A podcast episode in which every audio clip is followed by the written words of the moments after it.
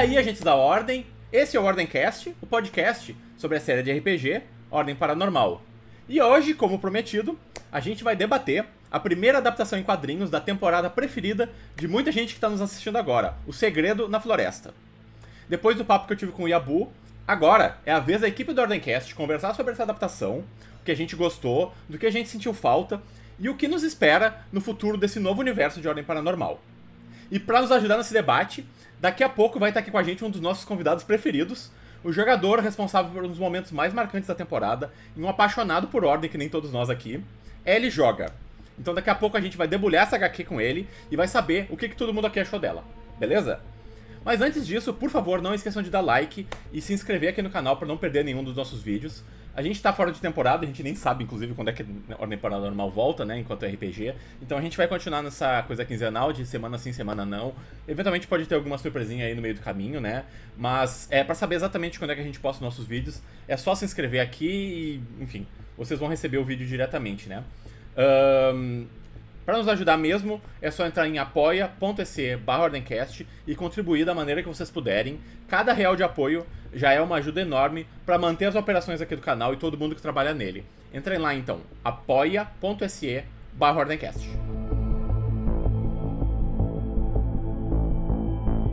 E agora eu quero chamar as duas maiores matadoras de aranha do sul do Faco Seco, Nave. Nave, olha eu. Mano. Vai pros bloopers, vamos de novo. E agora eu quero chamar as duas maiores matadoras de aranha no sovaco seco, lá a Vinan, que eu já consegui errar agora na, na apresentação que eu tava fazendo. Como é que vocês estão? Tudo certo? Tô bem. Bem. Né? Estamos aqui mais um episódio do Ordemcast pra falar dessa HQ que me deixou com muitas. Muitas dúvidas Muitas? na minha cabeça que eu fui desse. Eu olhei coisas que eu fiquei. Página 9. Hum, Página 9. O É... que, que tá acontecendo Pera aqui? aí. Eu esqueci qual que é a página é, nova. daqui a pouco a gente vai falar bastante sobre ela. É, mas vocês são empolgados? Aham, então? é, página 9, definitivamente página 9. São empolgados pra conversar sobre, essa, sobre o Segredo na Floresta de novo. A gente não- nunca teve a oportunidade muito de debulhar os, os eventos do Segredo da Floresta, né? A gente não tinha o Ordemcast ainda naquela época.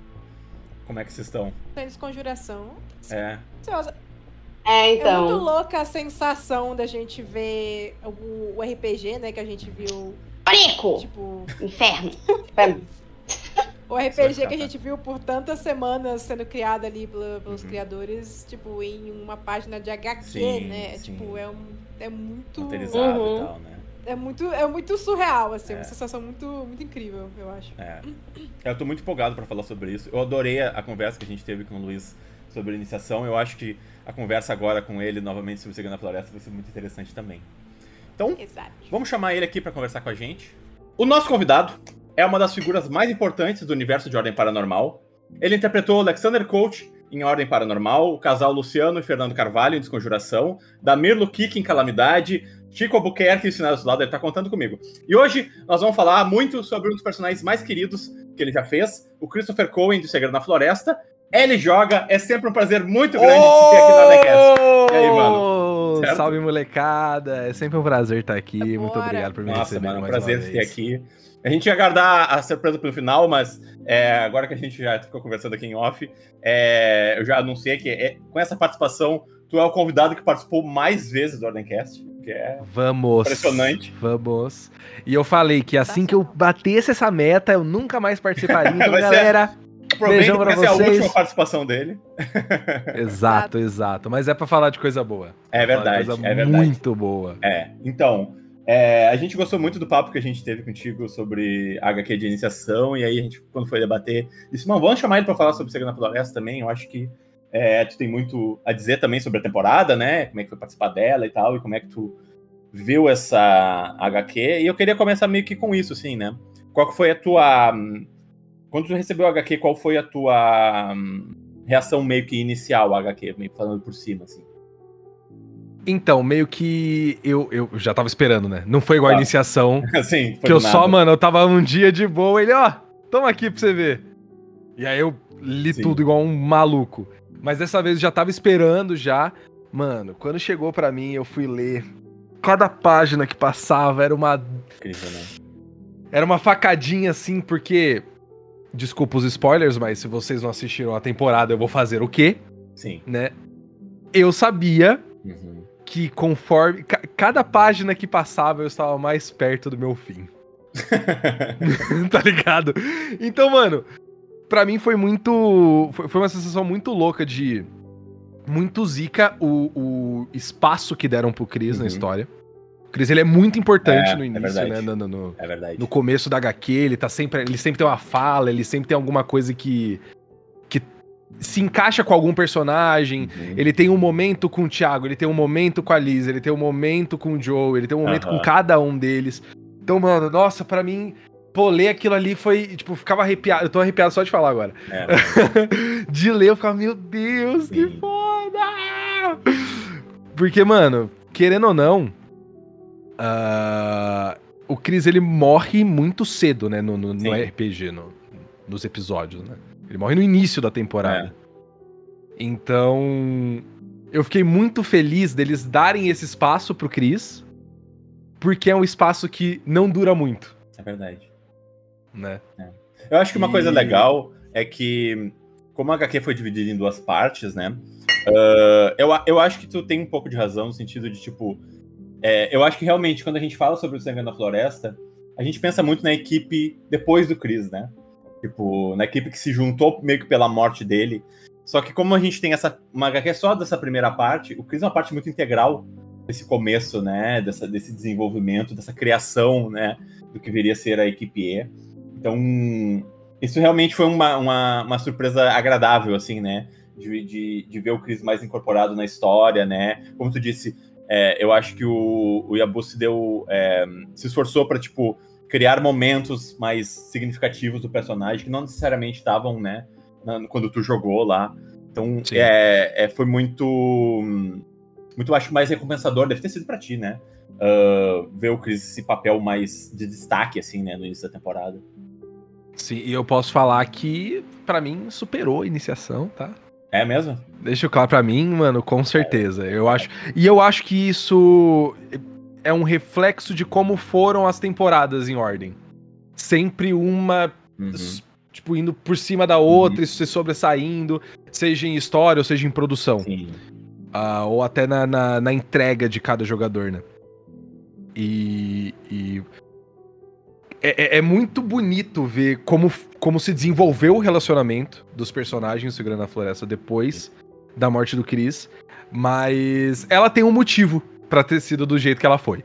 Né? Ela não veio do nada. Ela não apareceu. Então, a, a, eu acho que a HQ acertou muito nos momentos Chris e César esses momentos de. De tipo. Dá pra ver que o César ele, ele puxa algumas coisas do pai. né? Uhum. Principalmente a maneira que a história dele começa a ser contada ali. Do passado dele, do que ele sentiu. Sim. Então é. Essa questão do passado, porque a HQ ela fez uma coisa muito boa, né?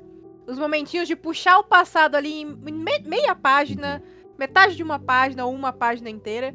Puxa um momentinho ali que te dá um relance, como se o personagem estivesse lembrando daquele momento, né?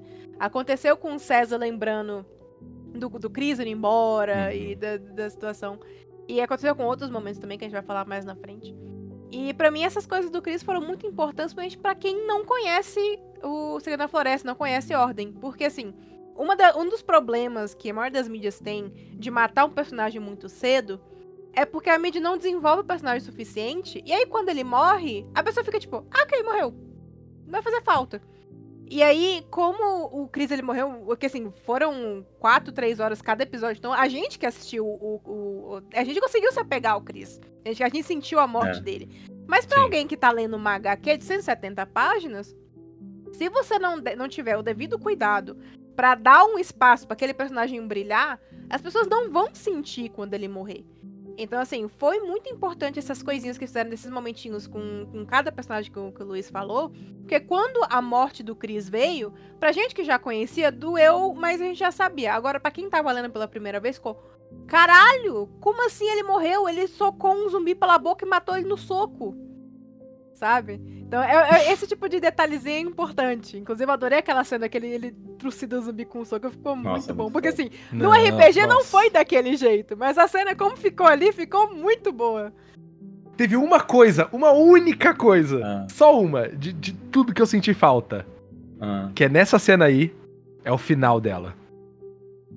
Que é o Chris pegando o celular e tirando uma fotinha. Ah, é, E clássico, sim, né? faltou. Ah, é. Inclusive, é porque, inclusive, não colocaram, né? Porque é uma cena do César que ele vai tirar, revelar a fotinha. É o É. Joey, não é? Acho que é o Joey que tira essa Não. foto. É, é o Joey que tira, porque o Joey fica tirando um monte de É. foto. É. Mas o César, depois, mais pra frente, ele vai e revela a foto É. pra carregar consigo. Que aparece, aí- inclusive, na desconjuração, né? A foto.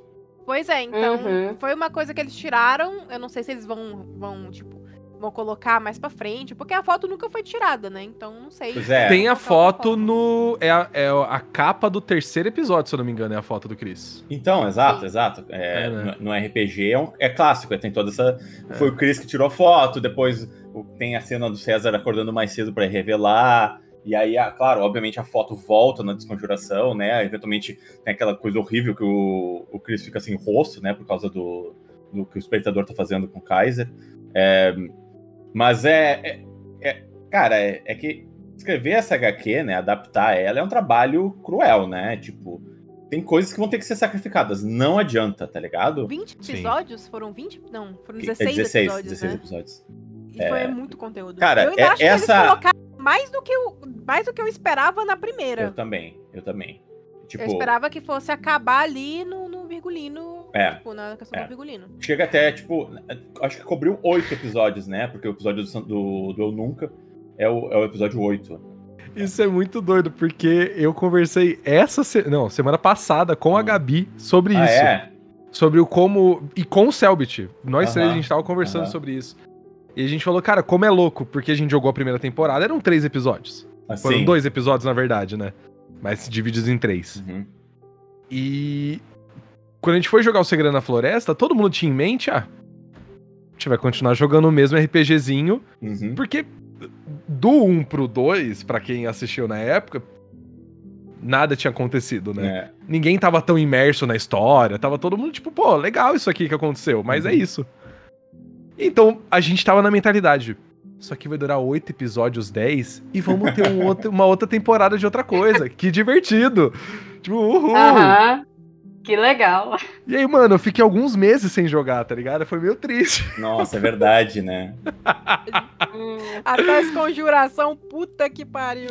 Aí depois a Gabi sofreu com isso. Ela ficou uns meses É sem jogar verdade, também. é verdade. E aí, Tadinha.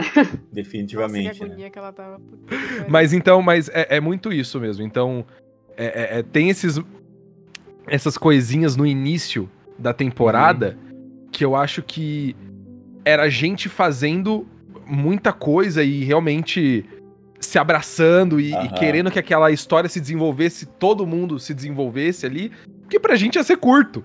Ia ser rapidinho. Não, e pra gente também, pra gente que tava assistindo, eu, a impressão que eu tinha era que no episódio 6 eles iam derrotar o Carniçal e aí eles iam ir pra caverna e ia acabar, entendeu? Ia ter sete episódios e ia ter acabado. E aí a temporada começava na... Quando eles chegaram no Santo Berço, eu. Ah, pera aí. Mano. Sabe aquela coisa assim? Ah, então esse era o segredo na floresta, tá ligado? tipo. É, tipo, name drop, tá ligado? Ah, então Sim. esse que era o segredo na floresta. Aí tu, ah, agora que a temporada começa, né? Tipo. Eu acho que o, Se tiver alguém é porque eu- falando esse era o segredo na floresta saga aqui, eu. Nossa, seria muito bom. Seria... Yabu, por alguém favor. tem que fazer. Por alguém favor, tem que por fazer. favor. Eu acho que o rolê foi que quando o Selbit escreveu O Segredo na Floresta, ele não escreveu em formato de episódio. Ele escreveu o universo, o- Aham. aquilo, aquele lugar. Exatamente. Então ele escreveu, ó, tem isso, isso, Uhum. isso. E essas coisas aconteceram. E aí, o quanto tempo eles vão demorar pra resolver tudo e pra ir pra todos os lugares, Exatamente. depende deles. Que é diferente do que como Uhum. foi escrito as, as temporadas seguintes. Então, Principalmente a Calamidade, que é, tipo, literalmente episódico, né? Os episódios têm início, meio e fim. Né? Eles começam de um Sim. jeito, ele lê o texto, ele sabe o que vai acontecer no meio, ele sabe. Ele não sabe quanto tempo vai durar a sessão, mas ele sabe como, como o episódio vai acabar. E na época do Segredo na Floresta, dá pra ver muito que ele simplesmente jogou vocês ali e diz: resolvam o problema. E na cabeça dele, poderia que ser todo o arco do Santo Berço ia ser resolvido em oito episódios. A gente, como Uhum. mestre, nunca sabe quanto tempo vai demorar pra, pra resolver o problema, tá ligado? Quanto tempo vocês vão Sim. demorar, né? A última coisa que tu vai imaginar é que vai ter um episódio inteiro só de Eu Nunca. Tu não consegue imaginar que isso vai acontecer, tá ligado? E é uma das coisas mais legais da temporada. E, sinceramente, é, é um dos motivos pela qual eu gosto tanto do Segredo da Floresta. Eu adoro a coisa de, tipo, vocês estavam ali andando no mundo. Ah, vamos pra cá, vamos pra lá, vamos fazer isso, vamos fazer aquilo. Claro, era diferente porque, como não tinha mapa, não tinha tanta pressão, né? Vocês não se sentiam tão pressionados, tipo, daqui a pouco, se vocês quisessem entrar numa, entendeu? Numa, num lugar pra fazer, imprimir uma foto, vocês iam. Nas temporadas seguintes era mais complicado, porque vocês começam, putz, é bem complicado de fugir do roteiro aqui, né? Tipo, de, claro, dá pra ver que ele preparou muita coisa, tá ligado? Mas eu acho que o problema se tornou mais não Hum. ele preparar muito, mas o nível que os personagens chegaram era um Aham. nível que você não pode jogar eles ali no meio do nada. Porque eles são fortes o suficiente Assim, pra só dar lábia É. em todo mundo. é. Todo mundo vai cair no que eles estão falando, Uhum. eles vão enganar a cidade inteira, eles vão resolver o mistério em um segundo. Exato. É verdade. Tá ligado? É verdade. Então você tem que começar a colocar complexidade no rolê e tipo, não, eles precisam ir pra esse lugar pra terminar o, o, o, o episódio, né? Precisam chegar nesse ponto de interesse. Porque se for igual o Segredo na Floresta, por exemplo, o, o, o- mano, o que eu fiz como Cris, eu teria amassado aquela aranha em Verdade. diversas partes, tá ligado? Porra, porque Uhum. se for pegar o sistema de ordem hoje e o passado do Chris de já ter Uhum. uma bagagem, já É. ser um cara mais Já teria um Max experiente. 15, 20, talvez, tá ligado? mais, mais, É, não sei. mais. Agora, de, coisinhas que a gente sabe da história do 40. Chris, ele tinha pelo menos uns 40 ali. Tu acha? Uns 35, 40. Ah, mano, eu não sei. Eu não sei. Não, Ah. Stefano, mas, Stefano, o cara lutou do lado do. do porra, o cara é antigaço, assim. Ele, Ah, eu- ele Pra- chegou ele aí pra missão, do- né? Ele foi em É, missão. é. Eu digo assim, uh, um cara que foi em duas missões da Ordem não, não tem mais de 20 de Nex, tá ligado? Tipo, eu não Mas, sei. que du... mas- ele não foi ante... antes, no passado dele? Ele só retornou É isso que eu tô agora, né? dizendo. É aí que tá. O Selbit deixa claro pra todo Ah. mundo, e principalmente pra mim, Aham. de que o que ele tem escrito do Chris, eu não sei 1%. É, então ele definitivamente tinha 30, Então eu tenho 40 de Nex. certeza Será? de que o Chris Será? naquela Bom, época ele bom. já era, Tu mano. vai saber melhor do que eu, mas é, a impressão que eu tinha era que o Chris era, era um cara que ele não queria se envolver muito com a Ordem, tá ligado? Sim, Então, não, tipo, é, é isso Eu mesmo. imagino ele. De repente o Arnaldo ligava pra ele, ô mano, dá uma conversada com a pessoa tal lá, faz isso, faz aquilo. Mas ele indo numa missão como o senhor veríssimo da vida, assim, tá ligado? Tipo, eu não sei se eu acredito muito, tá ligado? Tá, eu posso estar sendo delusional. Posso estar sendo maluco. posso estar sendo delusional. Pô, Confesso, Mas confesso. é porque assim. Tá bom, vai, um eu 25. tomo 25 a gente Vamos fechar fecha. em 25? Fechou em 25? Aperta. Fechamos em aperta 25. aqui, Vamos fechar em 25. Fechou, fechou. E um ponto fechou. só, que assim, pra mim, pra mim, tá? Eu como Ah. viewer. Qual o sentido que faz o homem abandonar o filho e a mulher se ele quase não se envolve com a ordem? É, então. É, isso é tinha- verdade. Isso é verdade. É, é que tem sentido? muito uma questão, talvez, de, de. De pegar muito no emocional dele. Eu sempre pensei muito no emocional do Christopher. Né? Todo, Uhum. Sempre quando eu tava escrevendo ele, to- ele era muito emocional. Então todas as ações dele eram agindo muito na emoção. Então, tipo, Sim. mano, o Thiago tá ali. Eu não vou embora, Sim, tá ligado? Eu nunca vou deixar ele ali. sim, Então todas. tu- tudo dele era, era na base da emoção. sim. Então, porra, é um cara que eu. eu- eu- por mim, eu, eu mudaria isso tranquilamente Ah. hoje. É, eu acho que eu tava em outra época da minha vida de pensamento, de ideias. Mas o jeito que ele ganhou a marca, sim. que eu já falei, pra mim, hoje eu, eu trataria de maneira completamente diferente. Sim. Inclusive, Celso, Meio vocês estão ouvindo isso aqui, vamos mudar. Ah, vamos fazer essa troca aí. Mas Que não eu tem acho alguma que é coisa na muito- HQ sobre isso? Tem, É. algumas, tem alguma referência sobre isso, né? Eu acho que. é, não, tem uma referência sobre a marca. Sim. Que é antes ele não ter a marca no rosto dele. É ele De, antes. de queimadura. a Cara, eu queimadura. posso estar. Faz tempo que eu li já. É, eu posso estar inventando, mas não tem alguma coisa que ele fala de fogo, alguma coisa do gênero? Não, ele fala pro, pro César, tipo, o frio um dia vai acabar, alguma coisa assim. A única coisa referente à marca dele é que dá um flash do passado e do Nossa, que, futuro. nossa, que E aí ele tá página, com a, né? a marca assim, e aí embaixo tá ele mais novo, sem a marca, né? Com, É. com a mesma olhada. Assim. Não, que Tem ele. uma, ele- ó, tem, tem, tem uma data em específica ali escrita. É. É, tem um valor ali. Tem um número. Interessante. É. Porque, Um tipo, número. falando sobre esse passado do Chris, é, talvez a gente esteja fugindo um pouco do assunto do HQ, mas foda-se. É, eu, na minha cabeça, tá? E eu queria ouvir a tua opinião. A gente vai jogar como Senhor Veríssimo no, no Enigma do Medo. E na minha cabeça, a parte do Senhor Veríssimo vai ser tudo de flashback. Entendeu? Sim. Então, eu fé. acredito que a gente vai ver os aniquiladores.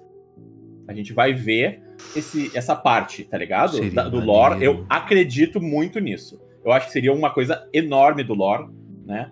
Que seria legal de ver. E eu, Eu, acho que faz muito sentido. eu acho que existe uma chance da gente ver o Chris nesse contexto, tá ligado? O que, que tu acha? Eu sei que o Chris aparece numa tal de, de uma DLC aí. Ah, é verdade. Vai, É. ter o, vai ter o DLC do Segredo na Floresta. Né? É. Mas se aparecer. Cara, eu acho que seria muito foda. Eu acho que faz sentido. Principalmente porque, né, o Veríssimo tá desaparecido. A gente tá jogando com a Mia Exato. procurando ele. Então, se a gente for jogar com ele, que a gente vai jogar com ele, Sim. a gente vai ter que jogar com ele. É. Ou antes, ou quando ela encontra ele, né?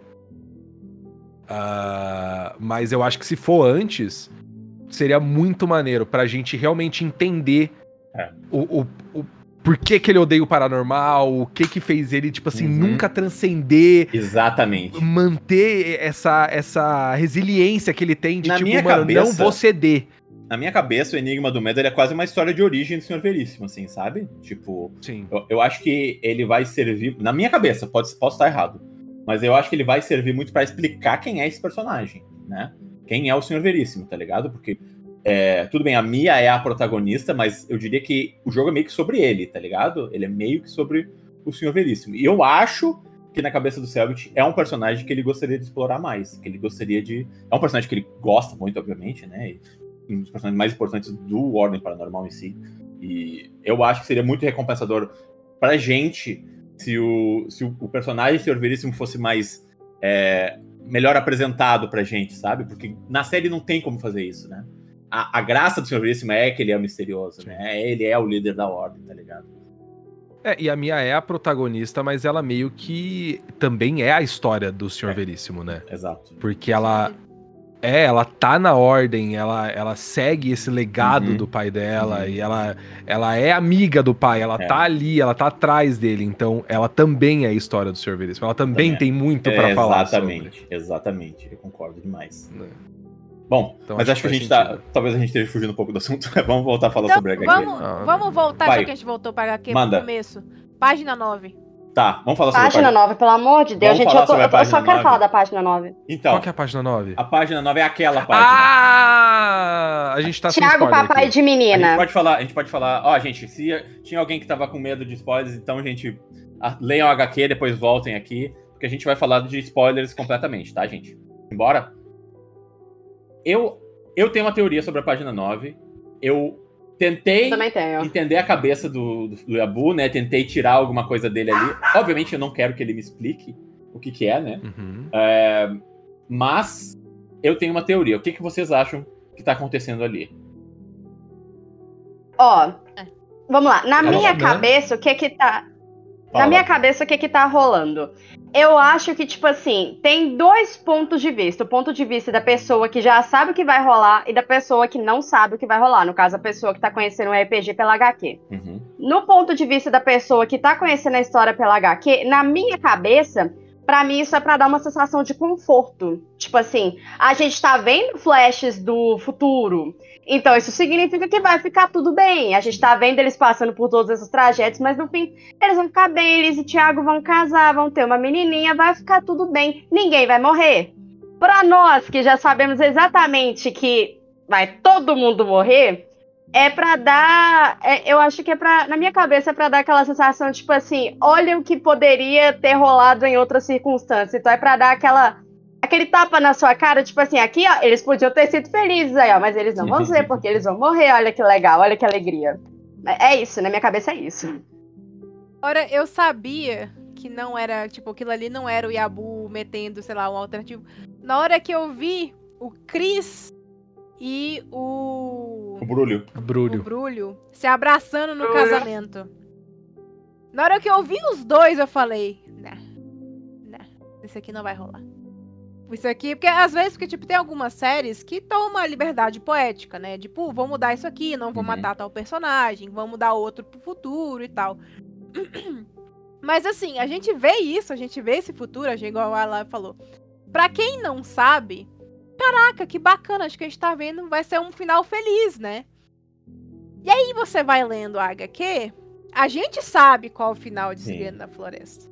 A gente sabe que aquele futuro é impossível por causa do final de Segredo na Floresta. A gente também sabe que as- algumas pessoas que estavam naquele casamento já não mais. É.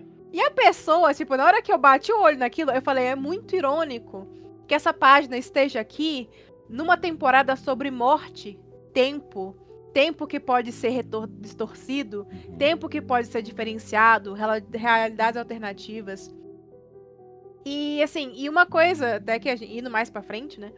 A gente sabe que a Liz, ela ficou. A Liz e o Thiago, eles ficaram 20, 40, 50 anos na mão do, do, do Deus da Morte. Então a vida que a gente viu, que eles poderiam ter tido, eles viveram grande parte dela na mão de um monstro, vendo o tempo passar devagarinho. Então, assim, pra gente que literalmente sabe da história, não foi uma coisa bonitinha. Foi um soco no nosso estômago de tipo, olha só o que você poderia ter tido e você não vai ter. Aí eu falei, eu virei aquela porra e falei, pra quê?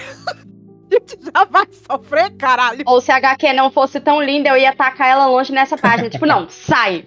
Para. Não. Tiago, pai Eu de vou- menina, para. Eu não vou superar isso. Eu nunca tinha pensado nisso, agora eu não Os vou mais dois superar. 100% papais do Joey no, no negócio. O Joey lá aparecendo e, nossa, cuidando Aham. deles. Então, eu falei, aí eu olhei assim e falei, filhos da puta. Mas pra Cara. quem tá Cara. lendo? Ai, que feliz, que bonitinho. Aí Que aparece legal, o Chris né? sendo destruído pelas aranhas. Nossa. Aparece o Bruno dando pi. Aí você fica assim, É. é bonitinho, né? Eu acho, sinceramente, Hum. assim, que eles podiam mudar o nome da HQ. Assim, na verdade, botar um, um subtítulo, né? É. O Segredo na Floresta Menu. Porque pra mim, todas essas cenas, assim, que dão alusão a algo que poderia acontecer, são todas as refeições do Deus da Morte. Nossa. Tá ligado? Uh, Interessante. interessante. Não tinha parado de Eu pensar acho que nisso. ele, ele tá se alimentando disso. Uhum. E a gente tá vendo ele se Au. alimentando. Nossa, você Entendeu? Aos poucos. A gente vê um negócio que. Uhum. Nossa, seria muito foda o casamento do, do Thiago da Liz. Tipo, É. caralho. Todo mundo lá. E o Deus da Morte sabe Uhum. que isso poderia acontecer. Mas ele É. vai se alimentar de tudo isso. É. Todos gosto- os anos que ele tira da. Liz é, é, é, é ele só pegando cada, cada, cada segundinho do ano dela, do que ela ia fazer, do quanto ela ia ser feliz. Nossa, é, pra mim é. Ai, dá até um. Dá um beregudego ler HQ e pensar por Não. essa Uhum. parte. É, eu acho Porque que a é gente tá terror, né? alinhado. Eu acho que todos nós estamos alinhados. A minha impressão, quando eu li aquilo ali, eu disse isso aqui, isso aqui vai ser a última coisa que o Thiago vai ver antes de morrer. A gente vai ver ele ficando Ai. na mão do Deus da Morte e a gente vai cortar pra aquilo ali, porque é uma espécie de final feliz pra ele, tá ligado? Tipo, é. Até porque É imagina a a tua cabeça. morre, né? Imagina a tua cabeça depois de ficar 50 anos preso ali, tá ligado? Tipo, naquele estado, naquele, né, ah, naquele estado de nada que, que ele vivia ali, né? Ele não podia fazer nada, ele só tinha que ver os amigos dele dando um passo de cada vez pra poder sair daquele, daquele range ali, tá Um ligado? passo a cada ano. Cada ano, sei lá, né, mano? Tipo, Sim. é, é incompreensível pra gente, né? E A gente pode falar que consegue eh, pensar, mas, mano, não dá. não tem Porque como. o não tem tempo que como. ele passou lá, eu não passei vivendo hoje Não, em dia. exato, Eu não tenho exato. de vida. Passou 80 anos na mão do, do Deus da Morte. É. Né? Foi Não, 80, não, não, né? não. Ele passou Foram 50 anos. 80. Né? Ele passou 50 Foi. Não, eu acho que ele, Ele- morreu com 50. 80. Ele, é, morreu ele- com ele Ele passou morreu com 50. 80. É, É, por aí. Porque ele tinha, ele tinha 30, né? Aí ele ficou 50 anos, ele morreu com 80. Essa é a resposta final? É, vai se catar. É... Como pode? Como pode? Vamos lá. Como pode uma pessoa ser. ma- Ó, a pessoa A é mais nova que a pessoa B. No ano de 2020, a pessoa B faleceu com 50 anos. Exato. E a pessoa A com 80. É, Como isso aconteceu? exatamente, exatamente. Uma resposta é um Então, cara com uma caveira matemática-. A matemática não está Ah, mas matematicando. É, eu acho que a questão principal a discutir da página 9 não é nem necessariamente, tipo assim, o que, que ela significa. É mais, tipo assim, se a gente acha que foi necessário e útil para a história ou não. Porque eu acho que essa página deve ser uma das mais controversas da HQ, tipo. Pelo que eu tenho observado, pelo menos. Eu gostei. Eu gostei. Eu achei interessante. Eu achei que. Eu acho que a HQ. É... Obviamente ela precisa ser fiel, né? Eu acho que também ela não pode tocar o louco, porque o que a gente quer ver a temporada ali, né, sendo adaptada. Mas eu gosto das liberdades que o Yabu tem tomado na, na adaptação. Eu até estaria de bem se tivesse mais liberdades, entendeu? Quando, por exemplo, é, acho que a gente precisa falar sobre essa cena, porque foi a melhor cena da HQ, na minha opinião, que foi a luta contra as aranhas no sovaco seco, né? Que era, que era Sim. pra ter acontecido, né? Mas é, vocês tocaram louco e aí vocês fugiram da, né, do que tinha sido setado ali. É, eu achei aquilo do caralho. Eu acho que é, ci- tipo, cinematicamente ali dentro da HQ, ela funcionou muito melhor até do que a luta contra o Aracnazita, né? Ahn, e se tivesse sido aquilo ali, a luta contra as aranhas, e o Chris tivesse morrido ali, eu também estaria de, bom, de boa com isso, tá ligado? Tipo, é uma liberdade? É, é uma liberdade, mas é uma, é uma liberdade que tu precisa tomar na adaptação, entendeu? Precisa fazer alguma coisa, até pra gente, é, ter alguma coisa pra gente, sabe, se- também se surpreender, entendeu? Tipo. que E que é? vocês, os, os criadores, apareceram numa página. É, Sim, muito no legal. show, No né? show. Muito no legal. show. Achei. que Eu tava vendo e falei.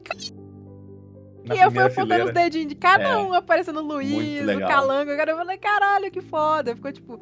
É, essa- é, e ele faz. Ele coloca umas referências que só a gente Uhum. que é fã, a gente tem. Por Sim. exemplo, a negócio do começar o Things We Lost in the Fire, começar Nossa, a tocar. Amei. E aí as cenas que foram aparecendo, literalmente como, como na animação, É. né, que foi feita. Eu olhei e falei, caralho, tipo, pra gente, é que nem os easter eggs, por exemplo, vão ter no Enigma do Medo. Pra gente que assistiu as temporadas, a gente vai perceber na hora. Aham. E aí eu falei, eu- aquilo me arrepiou todinha, sabe? Essa situação do, do bar também. Uhum. E eu gostei muito, porque essas coisas dão uma, uma agregada na história que vocês não tiveram tempo de agregar. Porque como RPG é uma coisa muito assim, pá, pá, pá, pá, pá, tá acabando, e depende de dado e tal, não tem essas coisas que dão uma fechadinha. Por exemplo, uma coisa é, que eu achei que eu achei que foi uma boa escolha, uma boa escolha narrativa. É, na hora que eles vão lá pro, pro sanatório, né? Antes da morte do Chris, antes da situação, tem a situação do, do sanatório, né? No sanatório, tiveram muitas cenas novas, muitas Uhum. coisas que agregaram a história. Por exemplo, a gente sabe que o Hakim não tava no dia, então sabe as pessoas separar eles pra ele não, não fazer muito o Thiago. E o Thiago só se separou deles e, tipo, depois eles se encontraram no final. Mas nessa vez, o Thiago, ele, ele tenta eh, enfrentar o monstro que o Chris mata, inclusive. E o monstro dá um dano fudido nele, aí ele fica pra trás. E aí alguma uma visão do, do, do Daniel começa a aparecer na cabeça dele. Aí eu falei, putz, ele tá tendo um momento meio, meio lis, né? Ele tá vendo, vendo as pessoas que morreram. E aí depois a gente entende que não é, ele não tava tendo visão, não era uma coisa que ele tava tendo. Era o arrombado do. do como é que era do cara? Era o. Rodolfo? Uhum. Era arrombado do Rodolfo que eles continuavam agindo como ocultistas, o que deu uma. O, tipo, alinhou tudo, né? Porque Sim. ali a gente sabe que, por exemplo, no, no Cigano na Floresta, o, o Thiago junta com todo mundo, e aí ele é capturado pelas aranhas Uhum. lá no poço, quando ele vai encontrar Sim. o cara. Que e nem tal, e tem tal. isso na HQ. É. É, então, Sim. assim, o que, que eles fizeram? O que, que o Yabu Hum. fez, né? Ele deu uma costurada. Uhum. Ele juntou alguns elementos para deixar a história mais concisa. Então, por exemplo, o, o, o Thiago, na hora que ele se separou deles ali na, no sanatório, ele já foi. Ele, ele teve essa visão do Daniel, ele foi trago. E o cara soltou a Aracnazita em cima dele. O que deu pra gente ver, putz, de onde surgiu a porra da Aracnazita? Como é Sim. que a aranha pequenininha que atacou o Thiago virou Aracnazita e consumiu ele? Então ali ficou muito mais interessante porque deu um, um pouco a mais de, de, de vilania pro Rodolfo, porque o Rodolfo era só um arrombado que tava ali e, tipo, ele não tinha tanta. não tinha tanta relevância. Tanto é que tem um momento que eles aparecem antes da. Do negócio da. Eles aparecem lá. Pra aí tem um momentinho deles falando merda pra Liz, aí é, tipo, Uhum. mu- mudança de novo, né? Nesse momento eles fazem lá no começo e o Thiago vai pra cima dele. Só que Ah, mas isso acontece, né, lá. no primeiro episódio. É, então, eu tô, falando- tô apontando Sim. as mudancinhas. Aham. E aí o que acontece? O Rodolfo vai lá porque ele quer ver, porque ele sabe que as aranhas vão atacar Sim. sovaco seco. Então ele foi lá meio que sendo um só, tipo, ah, não, eu gosto desse lugar eu- e a gente vai ver ele queimar hoje, né? Então, assim, foram, foram mudanças que o Yabu colocou que costuraram bem a história. Foi de uma forma melhor, né? E aí eu até achei bom porque deu mais chão pra morte do Chris. Porque a morte do Chris, quando ela veio, tipo, teve a situação da luta, por exemplo, é uma da falsa segurança, né? Teve a luta no bar. Eles conseguiram vencer e tal, matar as aranhas, pegar os holofotes. Foi foda, porque tava, teve até a situação da, da música dos. É, do- do- dos Galderos Abusos, tava tocando Uhum. enquanto eles estavam. Cara, foi a coisa mais foda do mundo. E aí te deu aquela falsa sensação de segurança de, putz, resolveu, tá tudo bem. Mas não tava nada bem, porra nenhuma, porque as aranhas começaram a atacar de novo e a Aracnazita veio pra cima. E aí que veio, né, a questão da morte do Chris. E eu até tinha ficado confusa, porque teve a morte do Chris, aí já cartou direto pro Thiago, né? O Thiago. E o Thiago, uma co- coisa a mais, né? O Thiago viu é, toda a situação detalhada da, da Lourdete e da Aninha entrando na Sim. caverna, o que elas Sim. viram. Uhum. E assim, eu não lembro, eu, eu não lembro se no, no, no RPG ele, ele chegou a ver isso ou se ele viu com, muita, com muito detalhe. Não, não. Eu acho que ele nem, nem viu. A parte da cena, Lodete e né? da linha, Não, não. Isso nem é tratado no não. RPG. Nem viu. é, eu acho que ele só ele viu direto. Ele tava no lugar branco e ele viu direto o Chris. Uhum. E aí teve essa Foi. parte, eu falei, caralho, que foda, adicionaram isso aqui, né? Porque a gente, a gente já sabe que existiu uma Lourdete e uma Aninha. Sim. Talvez na, naquela hora ali o Selbit nem tinha tanto isso em mente ainda. Só que aí qual que foi a questão? É, quando voltou o Thiago, o Chris já tava enterrado. Eu falei, ué, peraí. Como assim? Sendo que a gente sabe que a cena Uhum. da, da- do enterro do Chris foi o grande, né? O grande. O ponto que virou, assim. Transformou o, o Segredo da Floresta em outra coisa. Aí eu falei, bom, ok, acho que. Aí eu comecei, continuei lendo, achei um pouco estranho. Aí depois que teve a situação do. do que uma coisa que o Calango não tinha feito, do. Do César querer ir embora. E aí, na hora que ele sai, porque ele tá dizendo que ele vai embora, que ele tem um momento com o. É, com a, a- questão do Cris, né? Do túmulo do Cris. Que ele fala, né? Que, tipo, ah, tá, tá frio, mas você vai me Sim. esquentar e tal. Então, assim, foi uma coisa que. Foi as famosas mudadas de ordem, né? Uhum. Mudaram de ordem da Reorganizou a história, né? É, deu uma organizada. Porque, Uhum. novamente, as cenas, tipo, são impactantes, mas, mas se a gente for pegar as quatro horas de RPG e for fazer, vai ser tipo, Não. um episódio vai ser uma HQ, não tem como. É. E é chato Então, também, é- sabe? Tipo, é, a gente co- conversei muito com o Yabu, né, sobre isso quando, no último episódio. E o que ele disse foi muito tipo, cara, tem coisas que são divertidas porque tu tá vendo os caras criando ali, tá ligado? Vocês estavam interagindo e vocês estavam falando sobre, e tipo, é, é, é, é dá entretenimento porque tu tá vendo na tua frente. Se tu transcrever aquilo ali e ilustrar, e, tipo, vai ficar maçante, porque a história não vai andar pra frente. Às vezes vocês ficam, e isso acontece muitas vezes no, no, no, Ordem Paranormal no geral, vocês ficam uma, duas horas conversando, eh, especulando, o que, que a gente vai fazer agora? Decidindo pra onde vocês vão. Tipo, que série que dá pra fazer isso, tá ligado? Tipo, não dá pra fazer isso numa coisa roteirizada, porque a gente, com o público, fica, tá, mas e aí? Por onde é que a gente vai, mano? Sabe? Porque como vocês estão realmente em tempo real pensando, a gente tá assistindo isso, né? Mas Sim. transformar isso numa. Uhum. Tipo, tudo bem, o que que, o que que ele falou muito, né? Mano, eu pego ali as melhores piadas, as melhores coisas, e eu acrescento isso no roteiro, entendeu? Tanto que, tipo, acho Uhum. que as partes humorísticas do Segredo na Floresta, 90% é coisas que aconteceram na HQ. São as piadas do LOL, Sim. né? De todas as coisas que aconteceram no Segredo na Floresta, que Da- são muito boas. Beijou uma Tem um e um menino Azuj. na festa. Azuge, ele O colocou cara. E o Azuji não foi nem piada, eu falei sem querer. Nossa, não fez nenhum sentido, né? Mas Foi ótimo, foi muito azul bom. Mas precisa estar, tá ligado? Tipo, eu acho que é muito marcante, assim, né? Todo mundo lembra, tá ligado? É, mas Uhum. uma coisa que eu queria perguntar pra vocês, que foi uma mudança, foi uma das que eu senti que foi mais radical. Aham. Que a gente sabe que, por exemplo, a questão do, do Eu Nunca, ele aconteceu depois da- do ataque do, do Virgulino. Uhum. Porque, tipo, tava tudo muito pesado, tava tudo muito triste. Aí ele, vocês decidiram jogar pra, tipo, tentar Vocês não, é, ele não se tava. distrair, né? É, ele não tava, acabei de lembrar disso. Infelizmente. Mas eles decidiram jogar pra meio que dar uma, né, uma respirada ali. Até que teve muita piada, tipo assim, ah, quem tem uma banda? Ah, eu não tenho mais do, Aham. do, Ah, é. e. E aí, e teve toda a situação que o César tava lá fora quando eles começaram. E aí, o que que foi feito? Foi feito que essa cena, ela foi traga pra antes do ataque do carniçal. Foi assim, foi uma Isso. cena que ela veio antes pra ali eles estavam mais tranquilos. Tanto é que nem, nem mostrou muito, mostrou a piadinha do Joey falando da, da situação. Mostrou algumas, né? Tipo, ah, quem já foi atacado por monstro paranormal bebe. Uhum. Ou então, ah, quem foi numa festa e pegou mulher e homem bebe, essas coisas assim, essas, piadinhas mais pontual. Mas não mostrou tudo, né? Porque justamente porque muito do que foi falado teve a situação da questão do virgulino e tal. E aí, depois que eles têm esse momento, que aí eles começam a. Aí e tem a situação do, do ataque do, do carniçal. E assim, pra mim foi uma mudança. Eu gostei. Mas pra mim, para mim que assisti, né, e eu tenho o, o- a questão do, do Eunuco como um dos meus favoritos do Segredo na Floresta, pra mim gerou uma estranheza, né? É, mas eu não sei como é que seria pra quem. Eu acho que pra quem, tipo, não conhece a história e tá lendo, foi de boa, foi tipo bacaninha, combinou direitinho. É que eu não- eu, não Mas- assisti o Segredo na Floresta. Ah, é, você não assistiu, né? Você, você ficou por Depois fora. que eu morri, eu não vi mais.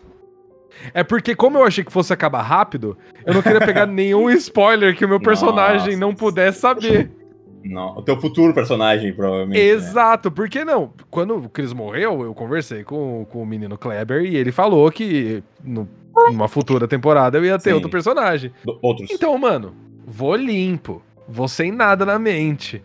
Fiquei meses sem assistir. E aí, Nossa. quando eu participei do episódio do hotel lá, eu tive que, mano, entender em como tava a situação. Que Mas foi complicado. Pra você, Luiz, que você não sabia Imagina. nada disso, qual a sensação que te criou? Tipo, você achou de boa? Você achou. É, o que, que Assim, eu sabia Nunca? do Eu Nunca, Aham. porque eu assisti o resumo. Uhum, Só que o resumo, ele também não tinha tudo, né? O resumo tinha Claro. tinha pouquíssima coisa.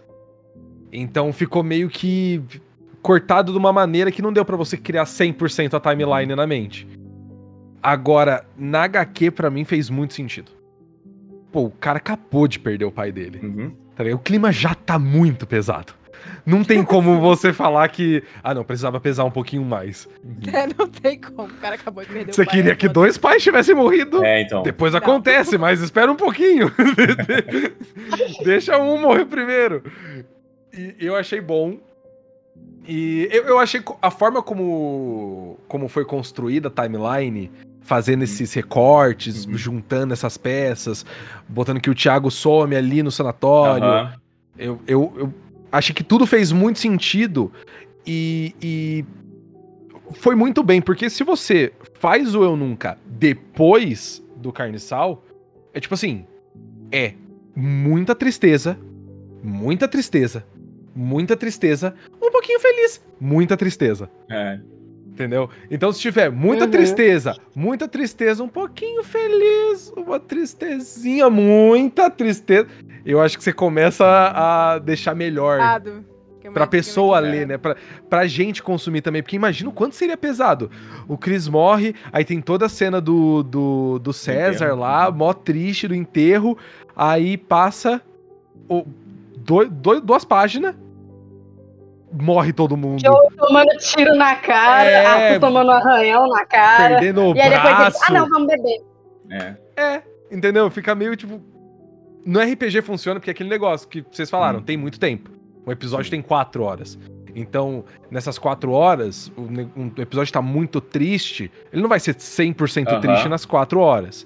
Então dá pra você Até no ter episódio, essas- na- no episódio do enterro do Chris tem momentos engraçados. Alguns dos momentos engraçados da temporada estão nesse episódio mesmo, né?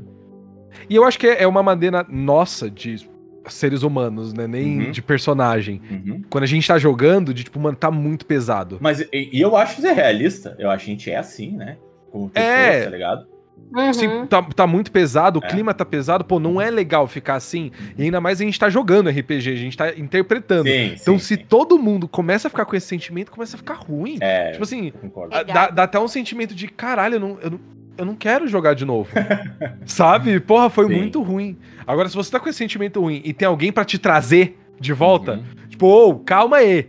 Tá tudo bem. É uma brincadeirinha. tá ligado? É uma historinha que vocês estão contando.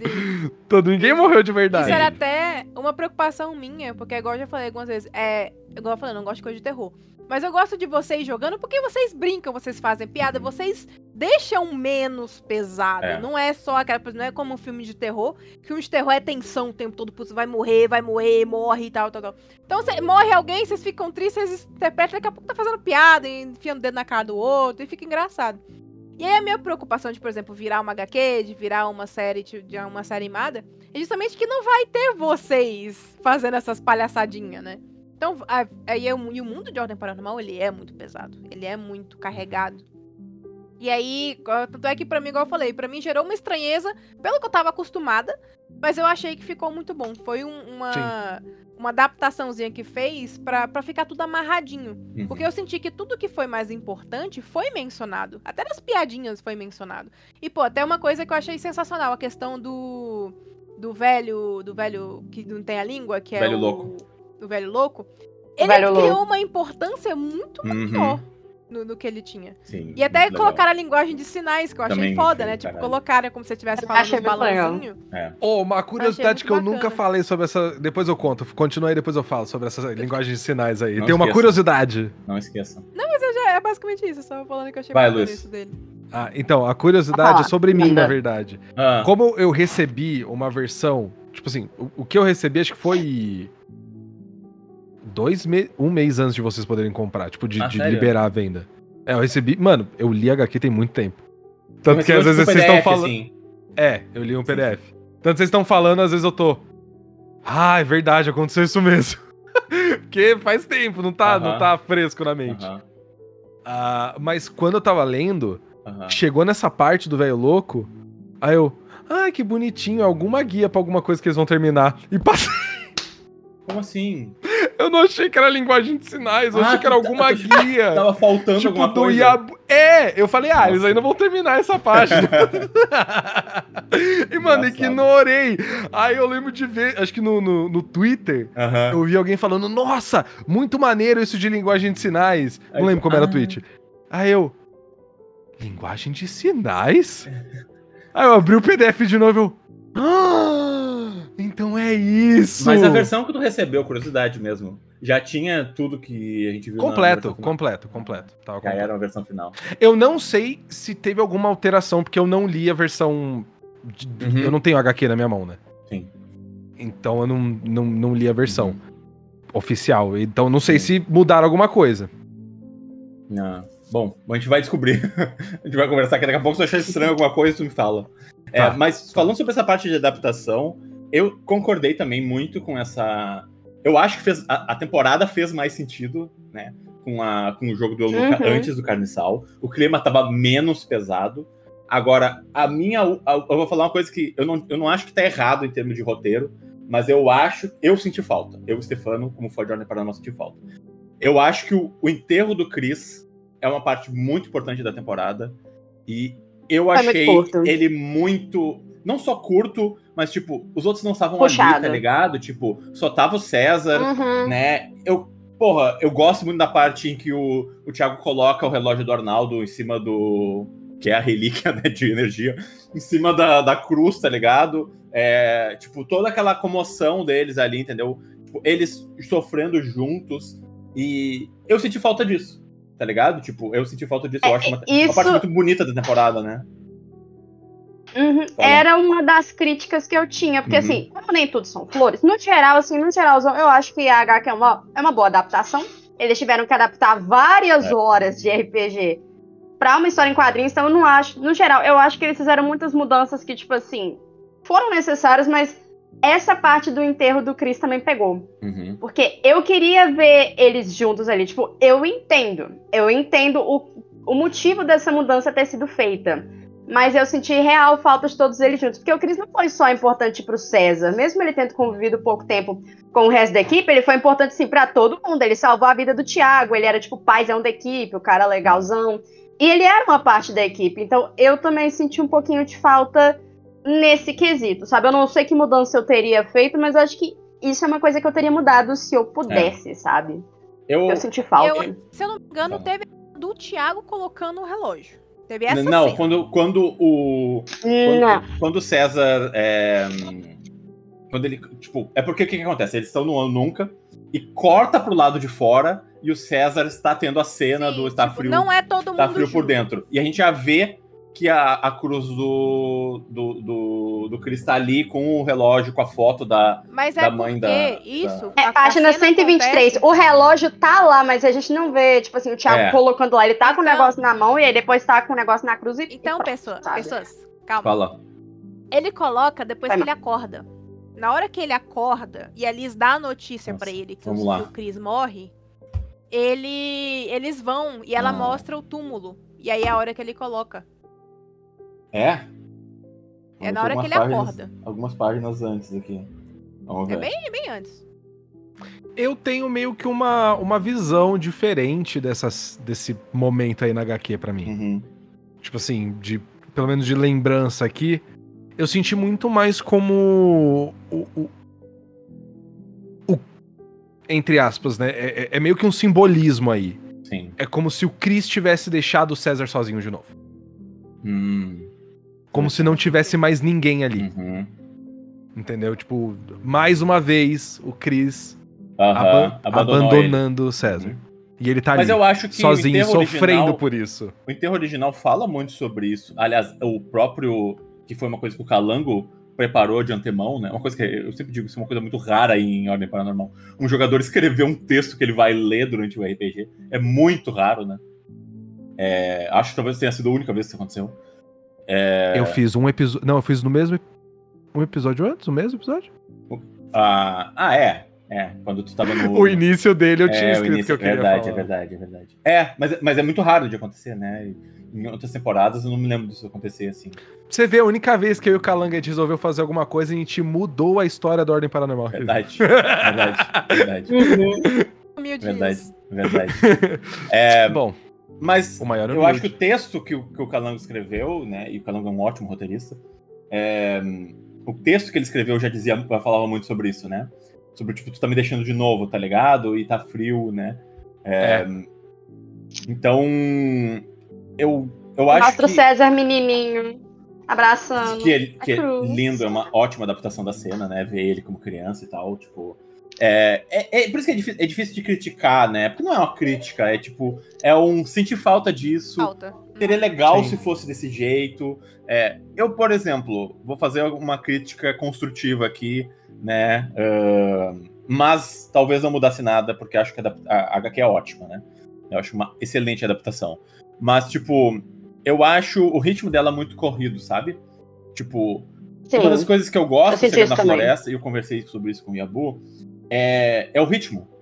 Ela não tem pressa, tá ligado? Ela deixa os, os personagens decidirem o que vão fazer. Os, os personagens guiam a narrativa do Segredo na Floresta, diferente das outras temporadas, tá ligado? Talvez a segunda parte da Desconjuração seja mais assim, o Segredo na Ilha, né? Mas, em geral, o Ordem Paranormal é muito Aí vou pedir meu jantar.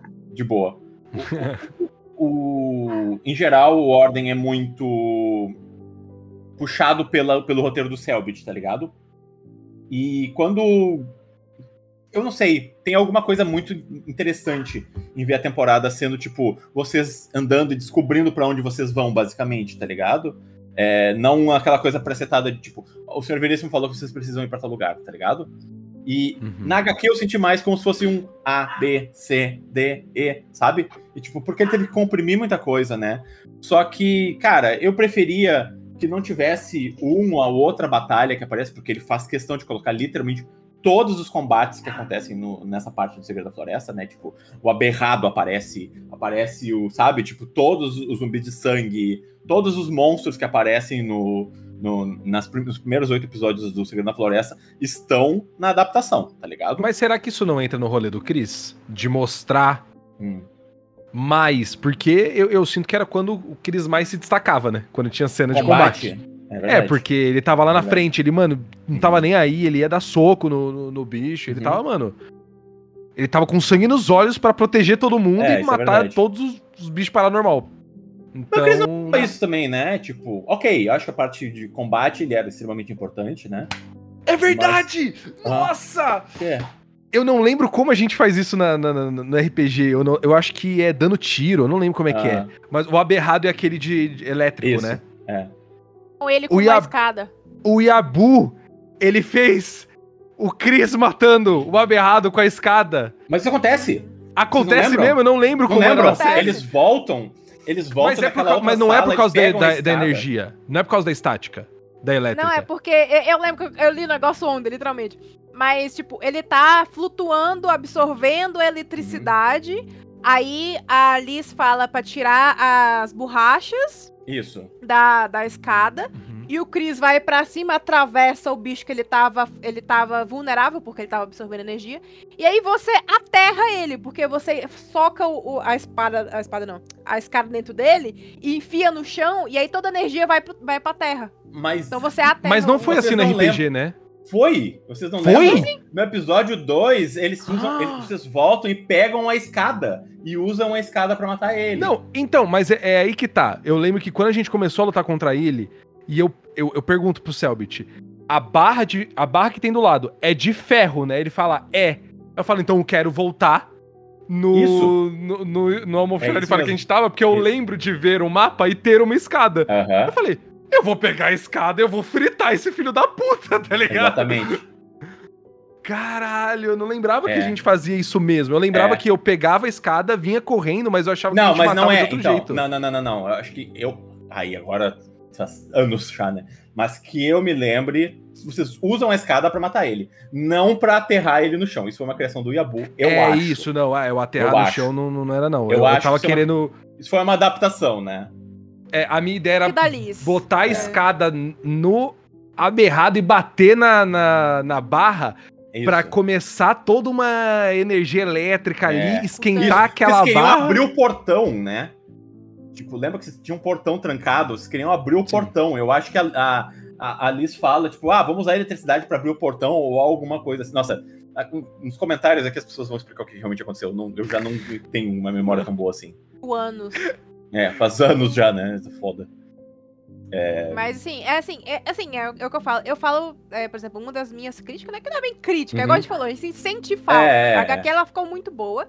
Igual falou, se fosse adaptado do jeito que a gente quer, deveria ser um, duas HQ, tipo, que nem criar nos, mangá, né? Você pega dois episódios e faz uma HQ. Uhum. Então, assim, ia ser muito HQ. É. Então, tudo bem, eu entendo.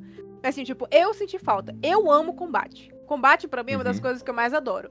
Por exemplo, essa parte, pra mim, os combates no, é, no sanatório foram impecáveis. Foram um timezinho bonito, foram Uhum, feitos, foram concordo, finalizados de uma forma concordo. bacana. E acho que a arte do Ok. Gabsu e dos outros artistas é uma coisa Lá. que não tem cabimento, É. né? Tipo, é, incrível, muito bonito, né? Sensacional. E eu, eu, eu conversei com ele, ele disse que essa é a parte que ele mais gosta de fazer, né? Ele adora ah, ilustrar o combate. Quando ele vê que vai ter que começar alguma coisa de luta, ele, mano, é agora, tá ligado? Porque é quando o artista brilha, né? Tipo, senão fica aquela coisa de desenhar sempre o cara meio que assim, parado e tal, né? Tipo, pô, fazer É, poses, tem muito caralho. movimento, tem É, muita coisa exato. de perspectiva, então deixa é o bonito brincar muito com a é. situação. Nossa, é muito E aí, zica, por velho. exemplo, Foda, né? essas duas eu achei impecáveis. Eu falei, nossa, tá muito foda. E aí, até a do- das aranhas lá no negócio foi bacana. Uhum. Mas é para mim, as, as cenas da morte do Chris. Ela ainda foi boa, ela ainda teve um- um- uma coisa bacana ali de como eles viram que o, que o Thiago tava dentro da aranha e tal. Mas pra mim, a Uhum. batalha contra o Nossa. foi muito ruchada. E assim, eu Ah, falo. sério? É, assim, pra mim, é, eu Uhum. gostei, eu achei lindo, as, as imagens estavam muito bonitas e tal. Eu não sei, porque assim, o problema tem, um- tem um grande, uma grande diferença do RPG pra mídia normal. Porque se a gente for pensar num combate normal, na vida real, o combate dura ali uns 10 minutos. Sim. Mas vocês duram duas horas, porque vocês É. têm que rolar dado, tem que fazer planejamento. Putz, o que, que eu vou fazer? O, o mestre te dá, tipo, putz, o que, que eu vou fazer pra enfrentar essa porra desse bicho? E não, numa mídia, numa coisa, você já tá fazendo, então já tá tudo corrido.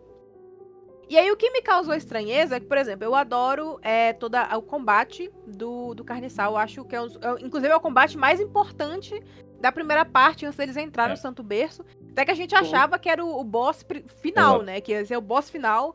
Teve a situação da música e tal. E que o próprio Deus da Morte, lá no final, é uma referência direta ao Carniçal. É, um, é, é como se fosse um Pokémon. O Carniçal é a versão 1 é. e o Deus da Morte é, é a versão pior, né? É. evolução. Sim. E aí, eu não sei, tipo, uma coisa que, porra, eu achei sensacional, por exemplo, eu tava vibrando. É a questão do, do Arthur, né? Do Arthur, tipo, na hora que ele mata o Gregório, e o Arthur, ele fala, tipo, você não devia ter feito isso. Aí ele fala, ah, não, não tenho medo do paranormal. Aí ele vira pra ele, nossa, os shots do Arthur, o Arthur tá tão uhum. bonito naquele shot. Eu, eu fiquei uns 5 minutos olhando pra carinha dele. Aí ele vira e fala, não, não tô falando do paranormal. E aí chega os Galdérios, o pau começa a torar. Só que quando o pau começou a torar, foi muito rápido. Sim. Eu comecei, eu comecei, eu comecei a ver. Uhum. E aí, tá, tipo, já tava, tipo, aí do nada, o Thiago já vira e dá uma porrada na, na Lisa. E aí eu fiquei, meu, meu Deus, calma. Aí é. eu, eu meio que. que perdi as estribeiras porque foi muito rápido. Mas aí é o que eu falei pra vocês, é da questão do que é no RPG que demora muito. Pra mim, teve muito impacto. Uhum. Teve o um tiro na, na bochecha do Joey, teve a Liz levando um socão aqui, teve o César entrando em pânico, e puta que pariu, eu atirei no Joey, meu Deus, e tipo, ele, ele, ele tentando bater nos bicho, no bicho. Aí teve as várias tentativas do, do, do Thiago e do César de, de arrancar, né, a questão, e teve os Galderos morrendo. Então, assim, eu senti, assim, pra mim, tá? Minha perspectiva, eu queria que talvez a a, a luta contra o Carniçal, por ela ser a luta mais emblemática dessa parte da, da do, do, do Segredo na Floresta, uhum. eu senti que ela foi muito rápida. E como ela foi muito rápida, é, tirou talvez um pouco do impacto. Por exemplo, o impacto do, das três, da, da agarrada que o, que, o, que, o, que o próprio Arthur né, levou. É a situação do Brulho. É, tá, é, porque assim, por exemplo, não, não é eles que se matam. O Brulho mata eles, né? Ele é. atira em cada um dos Galdérios, uhum. não é eles que se matam. A, teve a adaptação. Teve um que mata o outro, rápido. né? Mas enfim. É, na, na, adaptação, eles se matam, tipo, o bicho uhum. controla eles e eles se matam. É. E o Brulho, ele não se mata com. Acho, acho, que até pra ficar menos pesado, né? Que o Brulho ele tava com a 12, eu acho. Não, ele tava, ele com, tava, não, ele tava com, com revólver, né? Que, é, que chega de gente se matando desse RPG, é. né? Desse, desse HQ aí. é, falando, ficou muito pesado. Falando. Aí ele pegou uma pistola e fez e tal. Então, assim, esse foi, essa é a minha única crítica, mas não é crítica, é mais assim, porque eu sou, eu sou obcecada por combate. E, assim, pra mim, a, a minha luta favorita da, da primeira parte de Segredo na Floresta. E eu senti que ela foi meio rápida. Eu mas tirando contigo. isso, é, assim, eu gostei das no artes, geral, estavam impecáveis, assim, achei muito foda. Sim. No geral, eu senti que as últimas páginas, tipo assim, desde o carniçal até eles chegarem na caverna, foram meio apressadas. Foi a parte que eu achei mais apressada no HQ, mas assim, que nem a gente tá falando, é uma. É uma adaptação, é uma coisa que, tipo assim, muda muita coisa. Então, eu acho compreensível, sabe? Não é uma reclamação, é só, tipo assim, um sentir falta. A gente é fã hardcore e é tipo, é. putz, eu, é que vai querer tudo, às vezes. Foda, né? cara. É. é que sabe, o que é foda? Muito foda. Hum. É que, pra mim, a gente, principalmente vocês que assistem, assistiram tudo, o público, né, que assistiu tudo, uhum. de todas as temporadas, é, é, é muito especial e é muito único o que a gente tem hoje em 2024 conseguir, em um dia da semana, parar gente pra caralho pra assistir quatro horas de conteúdo. É, é louco. Né? Então, eu, eu acho que é muito diferente você pensar, não, beleza, vai ter quatro horas de conteúdo, então vai ter conteúdo a rodo, vai ser uhum. lento, vai ir, as coisas vão, vão funcionar da maneira que devem funcionar para um RPG. Só que quando você tá falando de HQ, a pessoa que tá lendo HQ, assim, uhum. ela, a real é, ela tá cagando pro Eu Nunca. Claro. Claro, Sim. tá ligado? Ela, ela não liga pro Eu Nunca de verdade. Se Eu Nunca não tivesse lá, tivesse outra coisa uhum. pra é, deixar o clima mais agradável, não, tipo assim, pro, eu acho que eu sinto que pra HQ não mudaria nada. Então, você pega essas, esses algumas coisinhas da uhum. história que a gente sente que falta porque a gente assistiu as quatro horas, entendeu?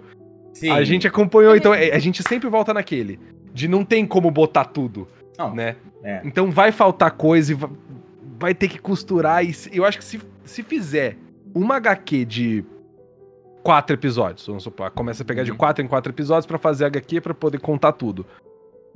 Nossa, eu acho que vai ser chato pra caralho. Mano, aí, é, aí entra uma coisa que, tipo, será que é viável pra eles fazerem isso também, tá ligado? Eu Tipo, acho mesmo que É muito mais complexo, né? Tipo. Tipo assim, mano, você quer fazer um mangá, tá ligado? Que É, tem, que Fazer tem várias é, edições, Ordem né? Vai virar um mangá, tá ligado? Vai virar Vai virar. One É. Piece. Não, quando eu digo mangá, eu digo em questão de quantidade, né? Não do estilo e tudo mais. Sim, sim, Em sim, questão sim, de sim, quantidade. Sim, é- é- O formato. E, né? mano, ou você vai né, manter como é uma HQ. Tipo, pô, não tem como você lançar uma, uma HQ É. toda hora ali, né? É Não, igual mangá, não é- tem como você lançar um Agora, mangá toda assim, hora. Eu adoro mangá, né? É só olhar aqui pra trás, né? Não consegui mostrar. Mas é, isso aqui não é um mangá, tá ligado? Isso aqui é uma, é uma outra forma, né, cara? É tudo colorido. Tipo, é uma arte super bem trabalhada, entendeu? Tipo, Muito diferente muito- de como se produz, de como se Totalmente. conta. totalmente. É o, o for- isso aqui é um produto de livraria, entendeu? Não é uma coisa de banca que tu vai comprar ali. Porque mangá é uma coisa que no Japão o cara compra, lê e joga fora, entendeu? Tipo, não, não fica com ele, tá ligado? Isso aqui é uma coisa pra tu colecionar, tá ligado? Pra tu ter na tua estante, né? E, ou seja, é um outro formato, né? Aí, só que a gente tem essa história enorme pra contar pra um formato que é um pouco mais é, premium, vamos dizer assim, tá ligado? Um formato que vai ter menos páginas, vai ter que condensar muito a história e, tipo. E que tem que pensar em um público que não é só a gente que Exatamente, assistiu o exatamente. RPG. E que por não vai que sentir gente- falta É, é aí. dessas que coisas tá. que a gente sente falta, É entendeu? por isso que, por exemplo, a gente tá falando aqui, mas a gente tá falando mais, pô, a gente que é fã a hardcore de muito tempo, Uhum. a gente sente falta. É como. É que nem um, um fã de Percy Jackson que leu toda a Uhum. franquia e vai ver o filme e fala. Ou vai ver a série e fala, putz, podia ter aquilo ali, É. né? Não, tá ótimo, tá ótimo, mas eu senti falta. Sabe, sabe o que eu né? acho? Eu acho que. E eu acho que todos nós concordamos com isso.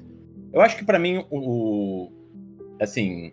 O sintoma de uma boa adaptação é que tu conseguiu capturar a essência daquela história. Né? É isso que é importante. E não dá pra falar que as HQs de Ordem até agora não capturaram o que é a essência de Ordem Paranormal. Até porque, óbvio, o Selbit está envolvido, né? Ele está é, é, né, supervisionando todo o processo, tá ligado? É, a o pessoa Yabu- que faz as artes é, já é uma pessoa que já que tava trabalham no Ordem envolvida com ordem. Totalmente, totalmente. O Yabu, A equipe- mano, o Yabu a equipe que trabalha uma nisso aqui- visão. Boa. Nossa, o- o- eu tava falando que o Yabu ele tem uma visão, ele tem uma absor- absorção de, de do que a gente tá querendo passar É. com aquilo muito absurda. Eu E falei pra ele, eu falei, cara, tempo- você consegue botar em palavras o que eu tava sentindo Sim. naquela hora. Eu li a HQ, uma frase do meu personagem, eu falava, caralho, eu não lembro se eu falei isso, mas eu falaria isso, tá ligado? Muito louco, né? Bom, Não, Isso é é, muito foda. Você é um bom equipe roteirista, né? foda. esse é um excelente roteiri- roteirista. Por isso que é importante, por isso que a gente tá falando que essa, essa adaptação é tão boa, Uhum. É. Porque ela tem isso. É, e assim, além de ter essas coisas, a gente tá agregando mais detalhezinhos que a gente não teve. Porque É. agora, porque na história vocês não sabiam, o Selbit ainda tava desenvolvendo Ordem Paranormal. Hoje o Selbit já sabe o que aconteceu, ele já sabe o que ele quer fazer, já existe o mundo. Então tem mais elementos, como foi, por exemplo, a situação na, lá que a gente volta lá em, em iniciação, do, do Daniel ter as visões com os monstros que ele criou.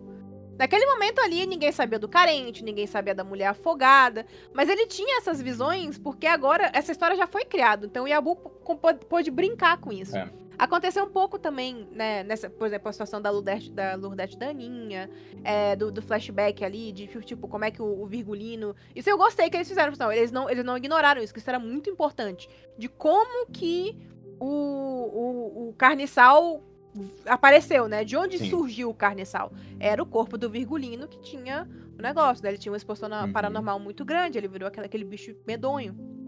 Então, assim, são detalhezinhos que, novamente, igual a gente falou, se fosse adaptar, putz, tudo que foi feito, até porque isso nem seria tão interessante, porque a gente já viu. A gente já viu a história É. do jeito que foi feita no RPG. Então, se você pegar a história que foi feita no RPG e fizer a mesma coisa na HQ, pra quem tá começando agora, talvez seja divertido. Mas pra gente que já viu, falar, ah, ok. Eu disse, eu gostei das liberdades que ele tomou, tá ligado? E, é, tipo, a, a gente tava falando sobre a página 9, tipo, cara, eu acho que ele vai, ele, e foi isso que eu senti meio que conversando com ele, Que, tipo, aquilo ali é uma coisa que ele largou ali pra ele pegar no final do Segredo da Floresta, entendeu? E, tipo, e fechar meio que o, os parênteses da temporada com esse, esse flashback falso, tá ligado? E a gente tá falando de uma temporada que tem uma parte toda sobre ilusões e sonhos e etc, entendeu? Então, isso é o que um bom roteirista faz, entendeu? Ele trabalha a, a temática da temporada, né? Uh, porra, eu me lembro quando a gente falou com ele sobre iniciação e ele já falou, mano, uma coisa legal sobre o Segredo da Floresta é o conceito do tempo. E olha como ele trabalhou o tempo nessa HQ, tá ligado? Tipo, tudo que acontece na HQ tá sempre cortando para coisas do passado, para coisas que. Aí, algumas vezes que foi muito legal também, para coisas que não aconteceram ainda, né? Que a gente sabe que vão acontecer em temporadas futuras de ordem, né? Então, tipo, caralho, que legal que a gente tem agora a liberdade de fazer isso, de jogar com essa coisa de timeline, porque a temporada é sobre isso. A temporada é, é sobre o tempo, né? Temporada literalmente termina Inclusive, com pessoas presas no tempo, tá ligado? Inclusive, uma das que mais me pegou, página 47, o César falando é, com o Gregório da cicatriz e aí uhum. corta para seis meses no futuro. Um dia você vai entender Nossa, isso. Ele do nada. Nossa, é muito legal essa parte. É, precisava é do tiro. Pre pre precisava do tiro na minha cara desse jeito? Nem um aviso prévio de trigger warning? Cadê o trigger warning? Trigger warning, Kaiser. Isso. E eles fazem isso com frequência. Tipo, essa situação do é. Kaiser não é a primeira vez que ele, tipo, eles. Eu acho que eles fazem com. Não sei se é com a Liz ou com o Joey. Alguma coisa com os dois, eu acho. Que, tipo, hum. tem esse momento, ah, você vai ver no futuro vai acontecer alguma coisa. É. E eu acho isso muito importante, que, por exemplo, essa situação mesmo do futuro. É, tipo, tem a questão, tem uma teoria, né, de todo mundo que o futuro, o nosso futuro já é. Já, já, a gente já tem um futuro ali.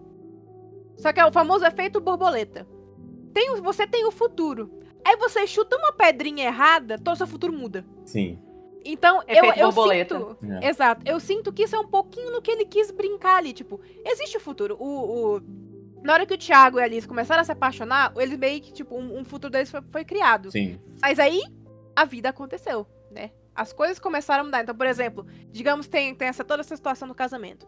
Morreu o Cris, já tira o Cris da, da equação. Morreu o Brulho, já tira o Brulho e os Galderos da equação do casamento tal, tal, tal. Aí do nada, putz, a Alice fica mais velha. Já, já arranca quase tudo aquele. Tira os noivos aí, do casamento. É. E aí o Thiago morre, aí, tipo, acaba tudo, sabe? Então eu, eu sinto que é um, ele tá um pouquinho brincando com essa, com essa teoria de que, tipo, uhum. futuro, a gente tem um futuro, mas ele, a gente vai mudando ele de acordo com nossas atitudes, Sim. de acordo com as coisas que acontecem com a gente. Mas é aí, por, por isso que eu acho que não é isso. Não é isso que ele quer passar. Hum. Eu acho que ah. o que ele ah. quer passar com esses futuros que não acontecem é o que eu falei de ser o alimento do Deus da Morte. Uhum. Eu também acho. O Deus da Morte, ele... ele, seria, ele, ele seria, seria foda. Seria ele foda. tá se alimentando disso. que você porque, poderia ter tido, né? É. é. porque querendo ou não, a gente não sabe muito bem o, o que, do que que... O que, que é o Deus da Morte, né? Uhum. É o, é o, acho que é a única entidade que a gente... É, exato. Não tem a menor ideia é do porquê que ela tá... É o único portador de relíquia que a gente não sabe o que que é a gente ainda a gente não, não sabe viu, a relíquia né? que é, a, a gente viu acha ele, que é o mas... Verso, né? É, exato. É. Então, mas fica nessa, nessa incógnita do o que, o que que ele quer. Então, eu acho que é isso. Eu acho que o Deus da Morte, ele, ele, ele realmente tá buscando gente. Uhum. Porque. Eu acho que pega eu, eu, não é nem o, o Deus da Morte, pra mim é o parasita, né? parasita isso. de dimensões está se alimentando uhum. dessa ideia. Eu concordo muito, eu concordo muito. Porque você pega o, o, o pessoal do Santo Berço é um monte de gente que tinha uma história. Eles tinham Sim. coisas. É, é, é, você até consegue fazer uma, uma alusão aí ao pessoal que está assistindo agora, que é SMP, a federação. Uhum. Que são pessoas que perdem completamente a sua identidade. É. As pessoas que vão pro Santo Berço, eles perdem completamente a identidade. Devorados. Eles viram o ferreiro, eles viram uhum. o não sei o que, entendeu? Sim. Não tem mais nome, eles não têm mais é. uma, uma... Murilo morre, a. Como é que é o nome da, da, da menina que era enfermeira? A Cibele. A Cibele morre. Cibele. Eles viram a enfermeira, eles viram é. o ajudante, a coisa. É. Eles viram mananciais. É. E manancial é o quê? Manancial é uma fonte de energia. Uhum. Então, o, o, parasita tá se alimentando dessas pessoas. Então, tá se alimentando do tempo delas, tá se alimentando de tudo que torna elas elas. Então, eu acho que esses futuros que a, a, a gente vê que a gente sabe que eles não acontecem são os alimentos desse parasita ou do deus da morte. E todos os futuros que a gente vê que a gente sabe que acontece, eles estão muito bem definidos que eles acontecem. Hum. É como se o parasita, tipo, não, isso aí eu não quero me alimentar. disso eu não me interesso. Esse é o futuro mesmo. Aham. Isso pra Tá. mim é giló pra mim, não gosto. Meu giló. Uhum. artística, por exemplo, na questão do casamento, tava aqui ali com um filtro bonito, quase como se Uhum. fosse um sonho, né? É. Tudo colorido. E aí, por exemplo, quando Uhum. tem a situação do Kaiser, tá escuro. É. Tá tipo, tá um Como tá a gente meio provavelmente vai ver exatamente aquele quadrinho ali. É, na tipo, tá adaptação como se do fosse a realidade. é. Não tá como se fosse um sonho que, É. tipo, você não tem como alcançar. Uhum. Então fa- faz muito sentido, né? Seria, É. seria assim, um- se, se isso for o que realmente acontecer, seria uma chave de mestre. Sim. Porque, é, assim, impecável. Ainda mais por uma questão de morte, né? Porque é a temporada de morte, a temporada É. do tempo. É a temporada que o tempo está sendo distorcido, Sim. o tempo está distorcendo as coisas. Então E eu acho muito legal também pra quem para quem é, é, vai ler, aí vai terminar de ler a segunda parte, vai falar, caralho, então é por isso que tem aquelas cenas no primeiro. Aí É, volta e lê o que primeiro legal. de novo. Imagina que Entendeu? legal, né? É, eu, eu acho que isso vai acontecer algumas vezes. Porque Ordem tem muito disso, de pegar algo que Uhum. aconteceu lá. Largar aqui pegar e terminar lá. É, tipo assim. foi Tá, tá aqui, ó. Isso aqui, ó. ele- é- esse relacionamento entre essas duas pessoas existem. Uhum. Aí você vai ver daqui a duas temporadas. Eles eram os melhores amigos e eles fizeram várias coisas juntos e tem um império escondido. E você fica, caralho, como assim, mano? Eles eram dois camponeses na primeira temporada, tá ligado? Então, eu, eu acho isso muito legal. Sim. Porque eu acho que todo mundo, é, tirando a primeira HQ, que pra mim vai a mesma coisa da primeira temporada, Uhum. é a menos revisitada pelas pessoas, né? Porque Sim. acho que é o que menos tem tem realmente Elemento. o é exato. Tem ali os- uns personagens que, tipo a Agatha, Uhum. mas não tem a Agatha mesmo. Sim, ainda Agatha, é uma versão. Tem a né? Agatha. É, A Agatha. a Agatha. Tem É. tem a Agatha. A Não Agatha. tem a Agatha. É, é, concordo. Então, quando a gente vai começar a revisitar, a gente começa pelo Segredo na Floresta. Então, eu acho que esse- essas HQs elas vão trazer muito esse sentimento de Uhum. preciso ler de novo. É. Porque eu, eu Uhum, sinto que tem Sim. coisinhas, talvez coisa num quadro aqui, Uhum. numa, numa página, aparece um desenho, um símbolo que a gente não deu nenhuma importância. Aí vai chegar lá, sabe, o Tiabu prepararam um negócio pra nós e a gente vai ter que ler tudo de novo. tá ligado? Quando, Sim. quando eu tiver a última, eu vou ler, tipo, quando eu receber a última, eu vou ler da primeira Caralho, até fazer a uma última. maratona. Legal! Fazer maratona, que aí quando eu for ler a última, já tá tudo na minha do cabeça, né? microfone. Tipo, já tá a história toda. Sim. Não é uma ideia. É. Então, é... mas assim, falando sobre. Ah, próximos- rapidinho. Fala, fala, filho. Só rapidinho, só mais uma coisa que eu gostei. Eu gostei bastante dos flashbacks da Aninha Lourdete e o Virgulino, sabe? E ficou muito bacana. Porque A gente nunca É, tinha é visto um o Virgulino, é a primeira vez que aparece o Virgulino em qualquer. é, a gente nunca tinha visto forma, ele. né? Isso é uma das coisas legais da adaptação de uma HQ, porque no RPG, como eles estão investigando um negócio assim do passado e é um RPG, não tem como a gente, tipo assim, pausa, flashback. Selbit interpretando a Lourdete, a Aninha e o Virgulino. Não É tem. chato de ver. Então né? eu gosto. É, ele falando sozinho por cinco minutos. Ah, então, eu gosto que na HQ deu pra gente ver mais dele, sabe? É um detalhe, mas é, é um detalhe que eu achei muito Uhum. Também. interessante. Porque a Aninha e a Ludete, elas são muito importantes pra história. Mesmo que elas sejam, tipo assim, personagens tecnicamente pequenas, elas são a parte grande da história. Então eu gosto que teve esse tempinho pra elas. Coitadas, É. Concordo. sofreram muito. E, Merecem inclusive, atenção. É até bom você falar isso que me lembrou da cena, né? De quando tá lá, tá o, a, a, a, a lesma, tipo, foi- ficou até bizarro, porque no desenho, tipo, no RPG, a gente veio meio com uma lesma preta gigante de, de coisa. A gente não- Uhum. Mas como tá na HQ, são duas cabeças É. emergidas, envoltas no lodo, então ficou medo. Eu achei muito, muito, muito foda. É. De partir o coração, porque a gente ca- acabou de ouvir da Daninha da Lourdete. Mas, tipo, eu achei, tipo, até bom puxar isso.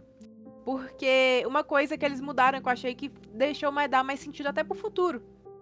A Liz, com o Joey no começo de O Segredo na Floresta, ela ainda era meio foda-se pra ele. Porque ela Uhum. ainda ela tava naquela coisa da personagem ser meio arrombada. Então ela é meio foda-se pra ele, ela manda calar a boca e tipo e tal. Mas se vocês forem ver, a Liz, já, já, a, a HQ ela começa com o Joey meio que sendo salvo, lá na cena Sim. do, do cemitério, já isso foi canonizado.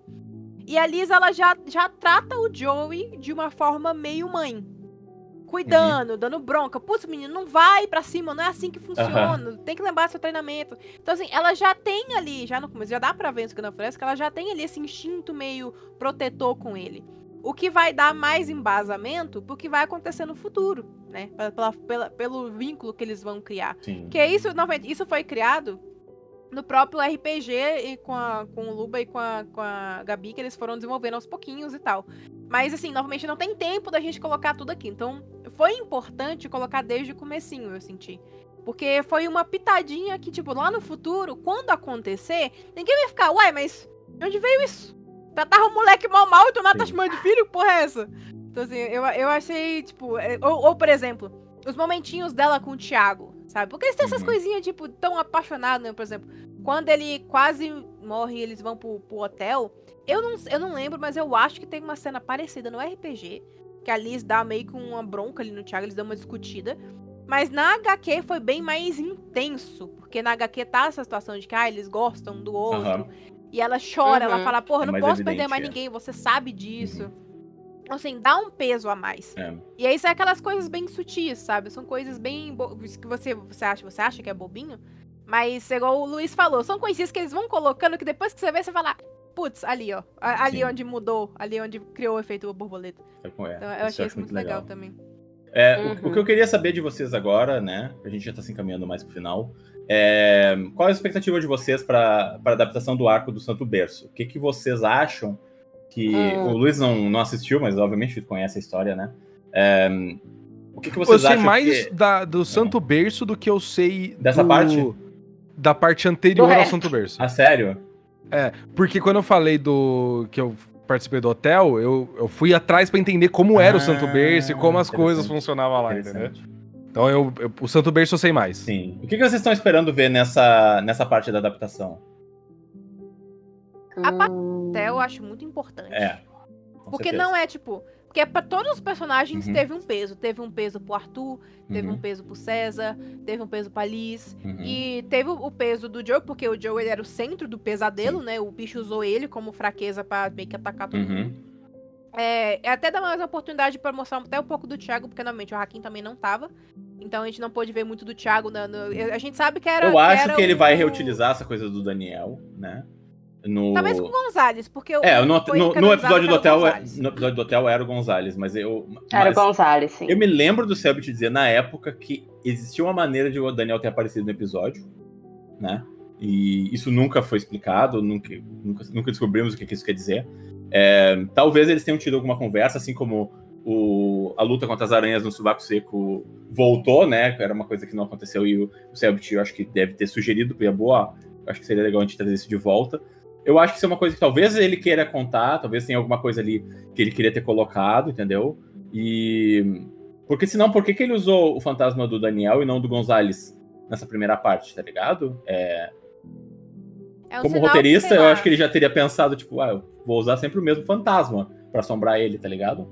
É, um É sinal porque que, por exemplo, o Daniel é mais importante do que o Gonzalez, né? Desculpa falar isso, mas, gente, Eu o concordo. Gonzalez é um Ru.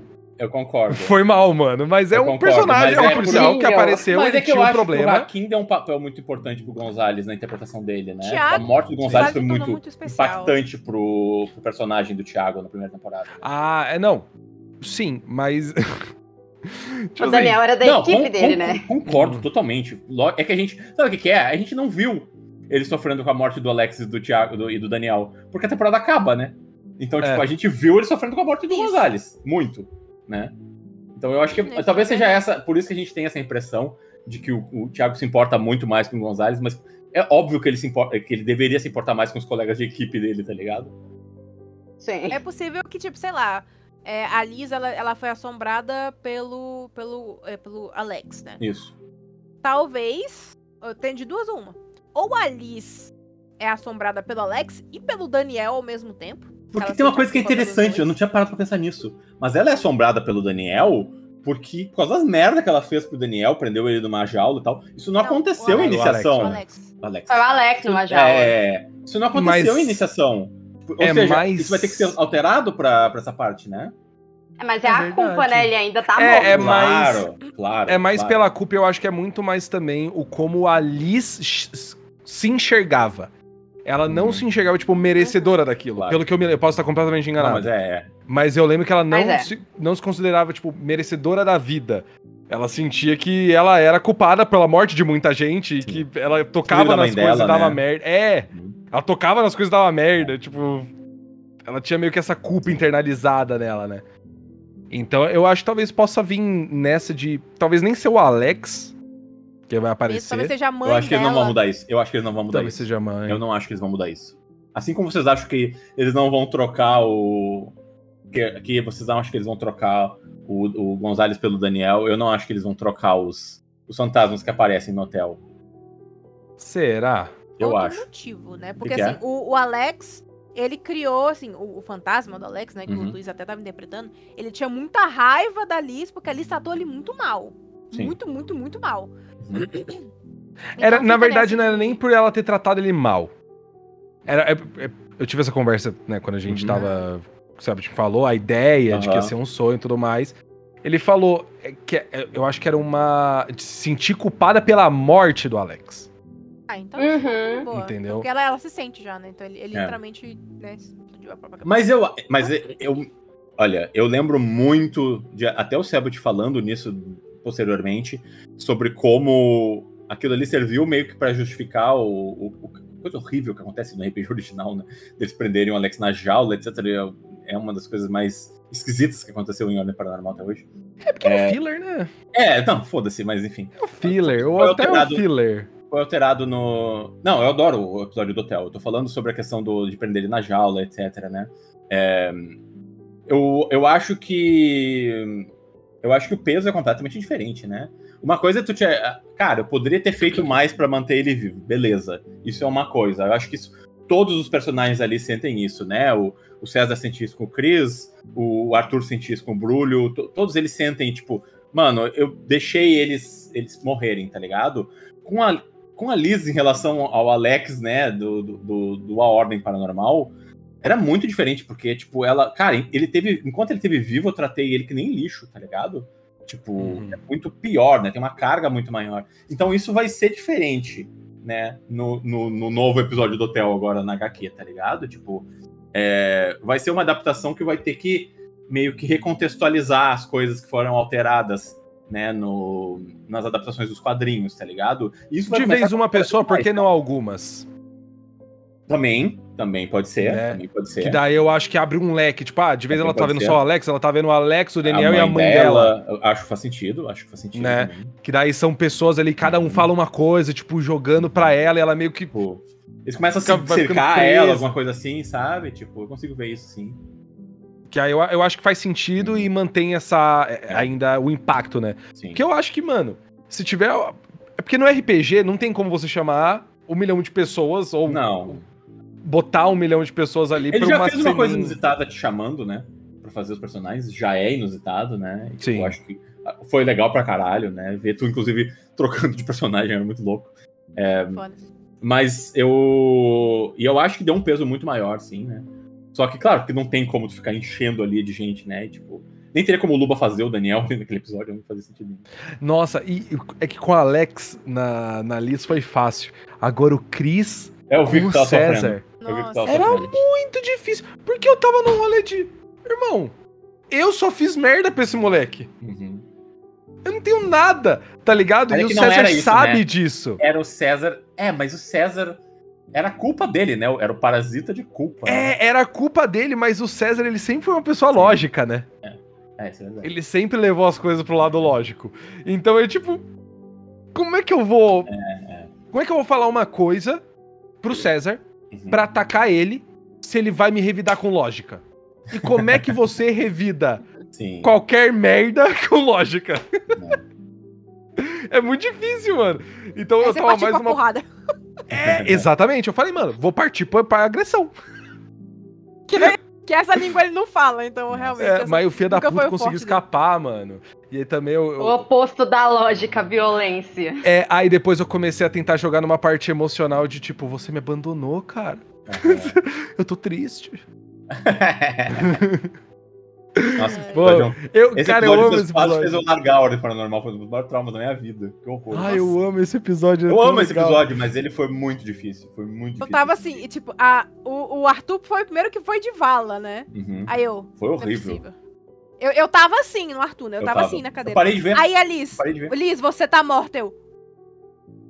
Eu parei de ver, eu digo, não, o te enlouqueceu. Sebut tá com algum problema aí. aí O Arthur foi pro disso. cantinho chorar. O Guache foi pro cantinho chorar, horrível, longe da, da coisa. Nossa. Eu falando, véi, Ah, eu também. Eu também Eu espero que cantinho os chorar. leitores desavisados também chorem o que eu chorei na, na, naquela É, época. pois é, aí eu tô curiosa, eu tô Chorem, muito curiosa por como favor. isso vai ser feito na HQ por causa disso, porque foi um momento, foi assim, foi um momento pesadíssimo, porque a gente, putz, eles morreram então? Já? Tipo, Ah. puta que pariu, como assim? Eles acabaram de chegar no bagulho, sabe? Então assim, O- eu tô muito a curiosa única como vai coisa ser isso. Hum. A única coisa que eu escrevi do, do- desse, desse episódio do hotel foi uma frase. E eu nem sei, eu nunca perguntei pra ninguém se ela foi legal ou se ela foi impactante. Ah. Que é quando o Alex olha pra Liz e fala: Eu vou tirar a única coisa que você nunca vai usar na sua vida. Que eu... Meu Nossa, E coração. aí ele arranca o, o coração, assim. Foi a Eu única achei legal. coisa. Vocês acham legal? Porque, mano, Porra, eu será acho que que é seria legal ter na Eu HQ? É, Nossa, eu arrepiei todinho na é hora. verdade, seria legal. Eu acho que isso tem que, tem que aparecer na HQ. Talvez seja um pouco gro- grotesco pra. Não sei. Mas eu acho Mano, que. Apareceu o Chris sendo devorado, o olho dele pulando pra É verdade. fora. É Amigo, é. Grotesco. Olha isso aqui, amigo. É. É, Eu grotesco. adoro essa página, eu adoro essa página. Essas Muito boa. Me traumatizou. É, Cara, Mas, mas. eu, eu, eu espero Uhum. essa parte do hotel. De, de combate, eu acho que muitos combates vão ser cortados, porque teve muitos combates pequenininhos, assim. É, de É. combate, os combates que eu acho mais, tirando esse do hotel, seria aquele do, do manancial que fugiu.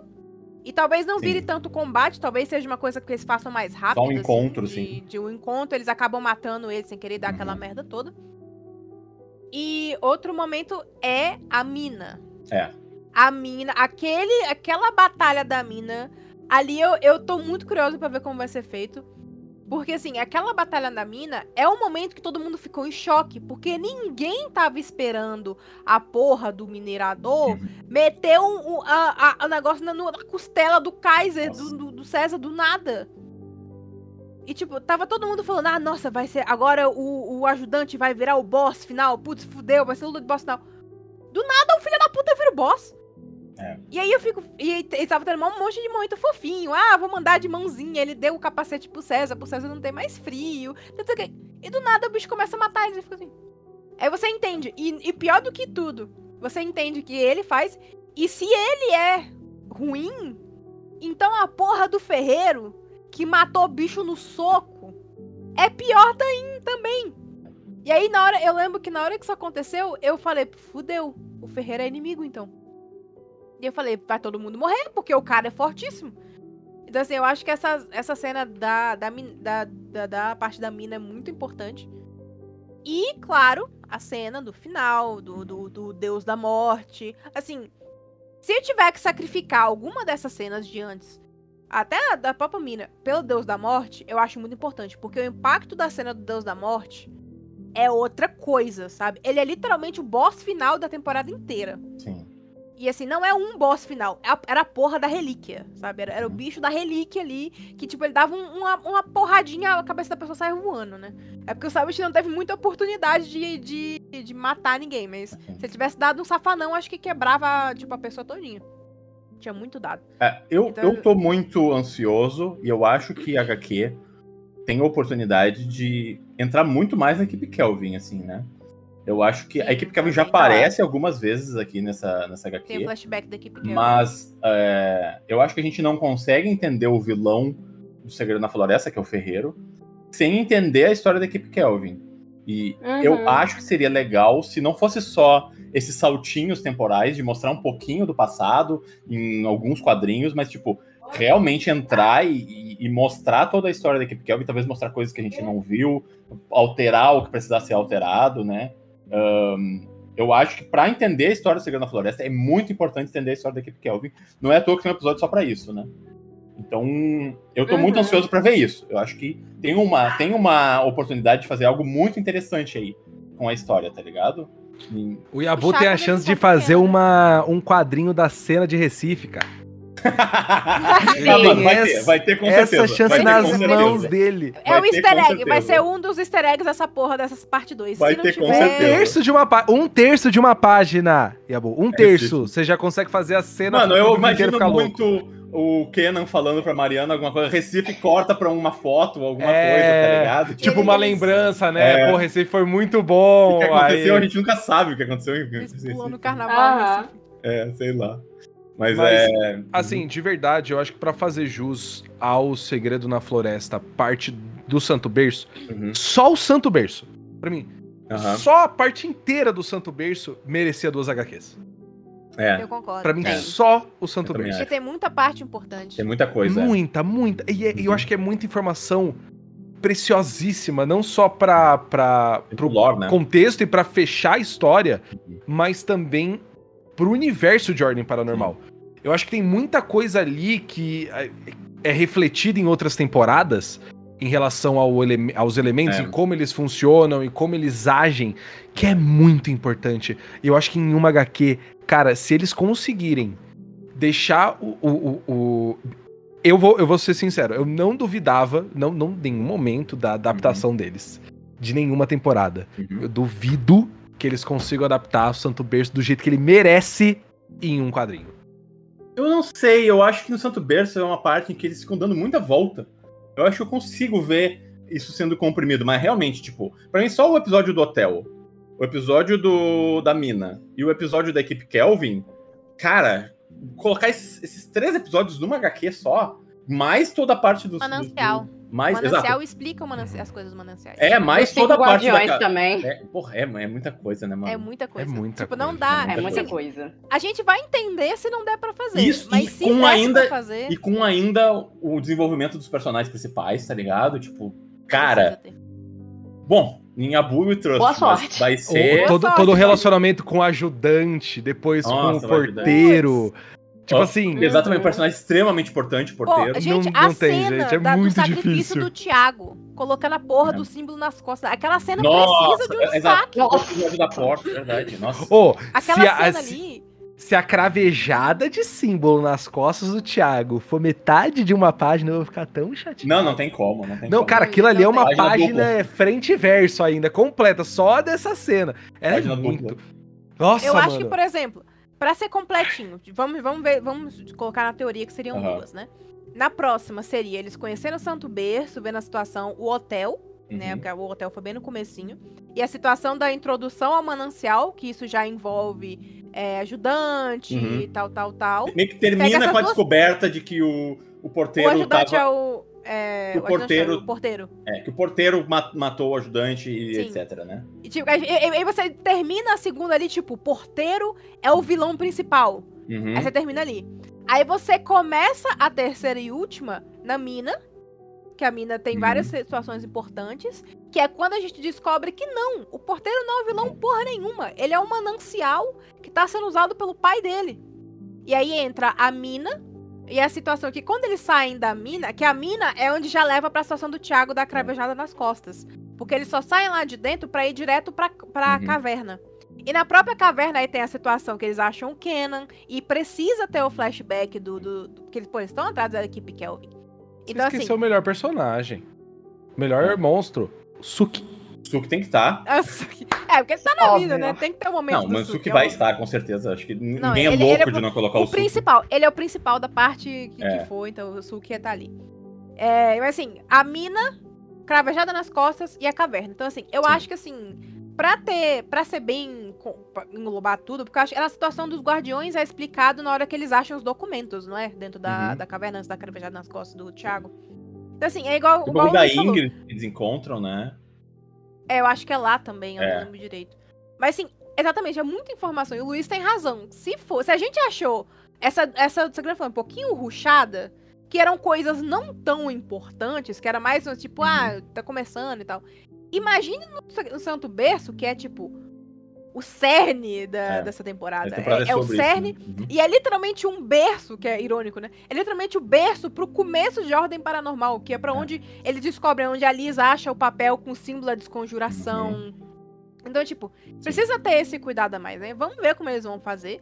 Se não tiver como, vamos ver o que, que o Yabu vai adaptar, o que, que ele vai costurar, o que, que ele vai sacrificar. É, vamos ver o que, que Não, dá pra gente, fazer. tem todo o rolê dos cientistas, tem que explicar muita mais coisa. ainda, Uhum. E, tipo aprofundar assim, Tem que mais. pensar que, tipo, o Santo Berço é uma parada que tem centenas de anos já, então tem muito lore pra ser explorado ali, tá ligado? Tipo, tem os antigos hoteleiros, nossa, é um todo um, tem todo um... Se você olhar só o mapa do Santo Berço pra eles conhecerem esse mapa numa HQ, assim, não dá pra mostrar todos os, os- os cantos.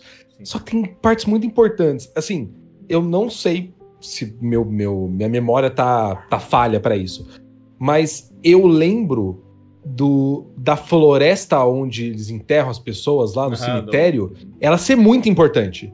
Sim, é Ela a tem todo um aprovação, simbolismo. Né? É onde os, as pessoas deixam de ser... eh, como é que chama? Ignoros e viram lusídeos, né? Dentro do Santo Berço. Sim. Então, mano, como é que você não vai mostrar isso, tá ligado? E Não, querendo ou e não. eles chegam e tá acontecendo isso, né? O, o Murilo tá se tornando coletor, né? Tipo, eu acho que também não tem como cortar isso, tá ligado? Tipo, é literalmente. É, eles chegam no meio disso, né?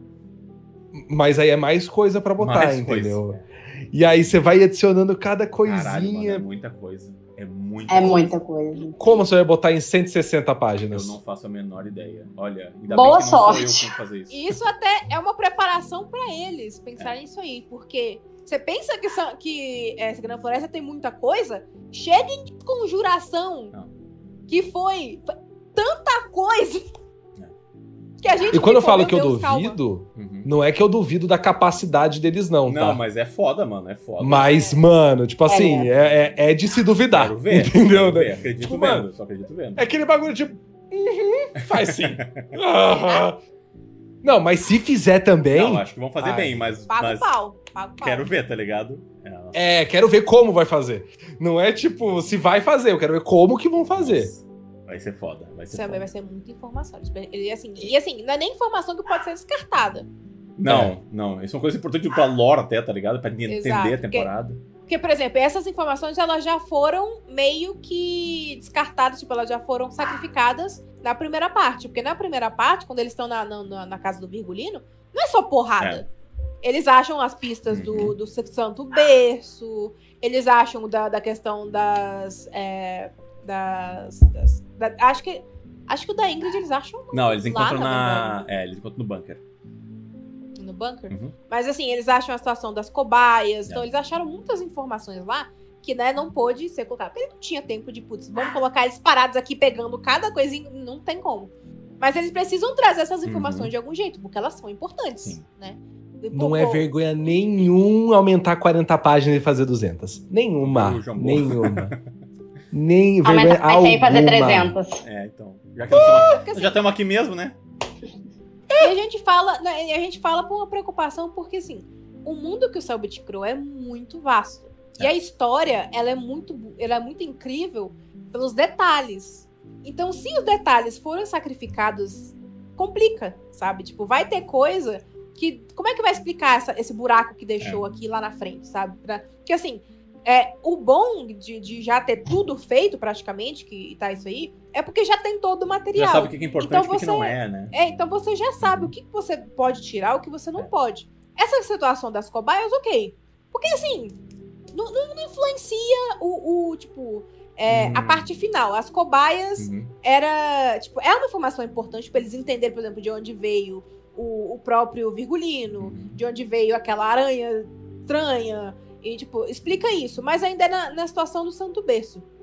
E talvez eles expliquem, porque nos bichos do Santo Berço é parecido com os bichos que estavam lá. A aranha, ele- eles ficam todos diferentes por causa do símbolo, né? Então talvez isso- eles tenham tomado essa liberdade aí pra eles explicarem mais na frente de uma forma mais rápida. Mas, assim, nas outras informações que a gente sabe, essas informações não tem como ser explicadas de forma rápida lá na frente. Porque elas são muito importantes. Elas são o cerne para, por exemplo, existência da, da Nubi, existência do Kian, porque toda essa situação do Santo Berço foi criada foi por causa da Nubi, que foi por causa do Kian, sabe? Então, tipo, tem os pontinhos que eles não podem ignorar, né? É, então, assim, da nossa visão de fã, da nossa visão de viewer, é até importante pra quem não é ainda, pra quem tá aprendendo Sim. a série, principalmente pra quem não tá aprendendo, porque a gente que já sabe, a gente tem privilégio, a gente já sabe, ah, ok, faltou, mas eu já sei qual é a história, então não tô perdendo nada. Mas pra quem não sabe, por exemplo, meus pais estão querendo começar a ler. Uhum. E eles não assistiram as, as seis, quatro temporadas. Então, assim, é, se eles não tiverem toda a informação que, que eu Hum. tenho de alguma forma, a história que é tão rica vai se perder. É. Que é isso que, tipo, to- as adaptações, normalmente, elas, elas geram muita crítica, né? Que eles adaptam demais. Não tô dizendo que esse é o caso de Ordem Paranormal. Mas, por exemplo, de livro, de filme, gera muita crítica. Porque eles querem cortar coisa demais. E aí a história que ela se criou ali no, naquele livro de, sei lá, 500 páginas, no filme de duas horas, fica uma titica. Porque eles adaptaram coisa demais, eles tiraram coisa que não devia, colocaram uma coisa sem sentido. Então, assim, numa HQ, felizmente, dá um espaço a mais pra não dar essas coisas, né? Dá um, dá um espaço a mais. Não é porque é desenho, você pode ter a, libera- a liberdade artística. É, mas são detalhezinhos que é importante eles se É. atentarem. E, assim, eu concordo muito com o Luiz, eu acho que, assim, ainda mais porque a minha única crítica foi do fato de ser ruchado. O fato de É. ter sido um pouco mais rápido o pacing, tipo, o pacing até ali, até, até certo ponto tava perfeito. Aí do nada ele ficou muito. Uh, ficou muito, tipo, tem que acabar aqui, sabe? Então, assim, essa era a minha única questão que eu ia comentar. E eu acho que se eles dividirem, né, em duas, pode ser que aconteça um pouquinho ainda, porque mesmo com duas ainda tem muita informação Uhum. pra adaptar. Mas os pontos importantes vão ser tocados, né? Que são os pontos É. de desenvolvimento de personagem, de plot e tal. Então, tem que ver como é que vai ser feito, né? Eu acho que o Segredo na Floresta merecia uns, umas, umas três partes aí. Eu também acho. Eu acho que Desconjuração também. E por- é porque Desconjuração ele tem muito mais o a história por, por trás do orfanato, Sim. tudo, sem ser a história principal, né? Mas eu acho que o Segredo na, Mo- na, na Moresta, eu ia Na falar, na Floresta. Na moresta. Você não é eu Na tentando fazer live. Luiz, fazer a dicção indo pro, pro saco. Eu acho que Segredo na Floresta merecia três HQs, mas. Assim, mano, é que depois desses. Dos últimos dois trabalhos que os caras entregaram pra gente, a gente não tem nem como. Ah, mano. É até meio injusto falar que a gente duvida na real, né? Porque, mano. Ah, vai, vai que os- eles, eles fazem menos página e explica mais ainda. Não sei! São louco? O, que importa é o resultado final de como é que a gente vai ver. Se eles, se, eles- se eles conseguirem fazer menos páginas e explicarem, eu vou estar aplaudindo. porque É, claro. O que importa é tá a história completinha do jeito que a gente ama, né? O que fez Ordem Paranormal ser tão amado, que é a narrativa, que é os personagens. Porque, assim, a narrativa é importante, mas a gente sabe que os personagens são o cerne de Ordem Paranormal. A maioria das pessoas, inclusive, dropa porque o personagem preferido morreu. Então, assim, a gente sabe que o personagem, tipo, porra, o desenvolvimento do César, o desenvolvimento do Joey, o desenvolvimento do Arthur, Uhum. assim, im- imprescindível ser bem é, adaptado, ser bem é, feito, né? Porque pô, o Arthur hoje em dia é o cara que começou ali, tô, tô, tô cantando aqui com meus manos. Hoje em dia ele é uma da braço direito do, do dono da, da porra do negócio. Sabe o que eu acho que seria mais fácil pra explicar muita coisa? Hum. Começar com a equipe Kelvin, Uhum. e aí vai, tipo, começa com eles no passado, Sim. e aí volta pro presente, e enquanto eles estão conhecendo o Santo Berço pelos olhos do, do, do, do porteiro e, né? Ao mesmo tempo, no passado, a equipe Kelvin também tá passando por isso Uhum. com informações a mais. Uhum. Nossa, ia ser foda. Que daí a gente vai saber algo que eles não vão saber. Isso é legal. E aí a única coisa que eles revelam no final com Kenan é como eles morreram, né? É. Como a, a Mariana morreu, É. como o que aconteceu. Seria, putz, Dá pra, junto com o Kenan maluco, já velho, ele falar, mano, é ele ali, ó, É. Miguel ali, ó. É, exatamente. Entendeu? Nossa, esse muito louco. Inclusive, foi um plot twist. Cara, esse plot twist foi muito gostoso na floresta. Puta que pariu. Eu, fico, eu, eu fico em choque até hoje. Porque o, o, eu, quem tava interpretando era o Calango. A Gabi e o. e o a. Gabi. É. E o Calango não, é, Ele foi avisado, tipo, nos últimos minutos antes da live de que ele era o ferreiro, né? Sim. Então ele ficou em choque com aquela informação. Porque, a mano, imagina, você tá jogando Sim. RPG, você tá contra o cara. Aí, mano, o cara que eu tava buscando era o mano que tava com a gente esse tempo todo. Nada a ver, né? Tipo, Você fica louco. E você vai fazer ele? Que caralho! É que nem, tipo, bom, tu passou um pouco por isso, mas não, né, não exatamente, né? Virou o Kia no final das contas. É, não, mas a- eu acho que a reação que o Calango teve foi a que eu tive É, ao vivo. Exatamente. Foi tipo, no começo de. O que que tá acontecendo? Pera, é isso mesmo? Tipo. Ah, então tá bom. então tá bom, então. Que, né? Tipo, putz. É, não, Pois então é, fechamos não. aqui.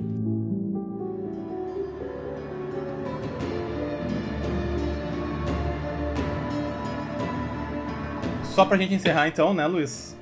Sabe que esse é o Ordencast. E Eu conheço o Ordencast. eu já pedi pra tu pegar até um dado aí. Porque agora começa o quiz do Ordencast. Perguntas sobre o universo de Ordem Paranormal. Vão ser perguntas sobre os quadrinhos, sobre a série, sobre o game, campanhas de RPG, sistema, tudo que a gente puder. É, em 2024, o quiz do Ordem tá um pouco mais fácil, talvez. Todas as perguntas têm alternativas, tá? E tu pode pedir três ajudas. Tu pode pedir ajuda pras gurias que estão aqui. Tu pode pular uma vez. E tu pode jogar o dado uma vez. E o número que tu tirar é o número de alternativas que tu vai poder é, eliminar menos um.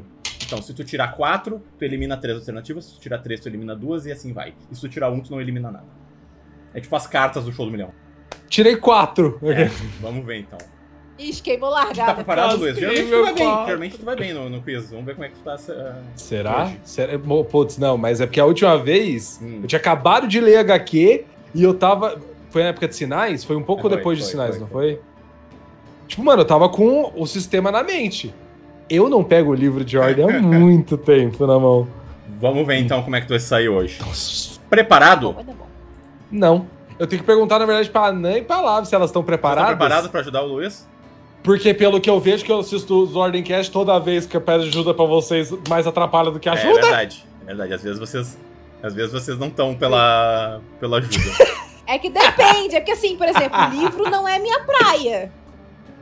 Sabe, assim. Em minha temporadas- defesa, a minha, a minha ajuda é o apoio moral. Eu estou aqui pra falar, vai! É, vezes é, Uh, é yeah. que Essa é a minha ajuda. Teve temporadas que eu assisti os episódios várias vezes enquanto eu fazia outras coisas. Por isso que eu tenho as mesmas. Mas, assim. Hum. Se for sobre. Se, se for sobre HQ de Segunda Floresta, eu vou conseguir. Porque eu. eu HQ ou o Joey, né? Se for sobre HQ ou É. sobre o Joey, Ah, eu, ela ah, sabe. eu não avisei. Hoje é só sobre o Joey o quiz. Todos os Yes! Você tá feito, você tá feito. Vamos, caralho! Vamos não, lá? tô feito em uma, né? Que você só vai poder me ajudar em uma. Jura, né? Pergunta de número 1. Um. A campanha oficial Carga Mortal foi originalmente publicada em que revista de grande circulação brasileira?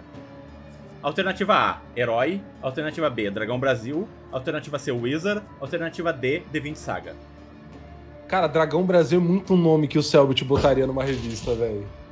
Dragão Brasil é muito foda!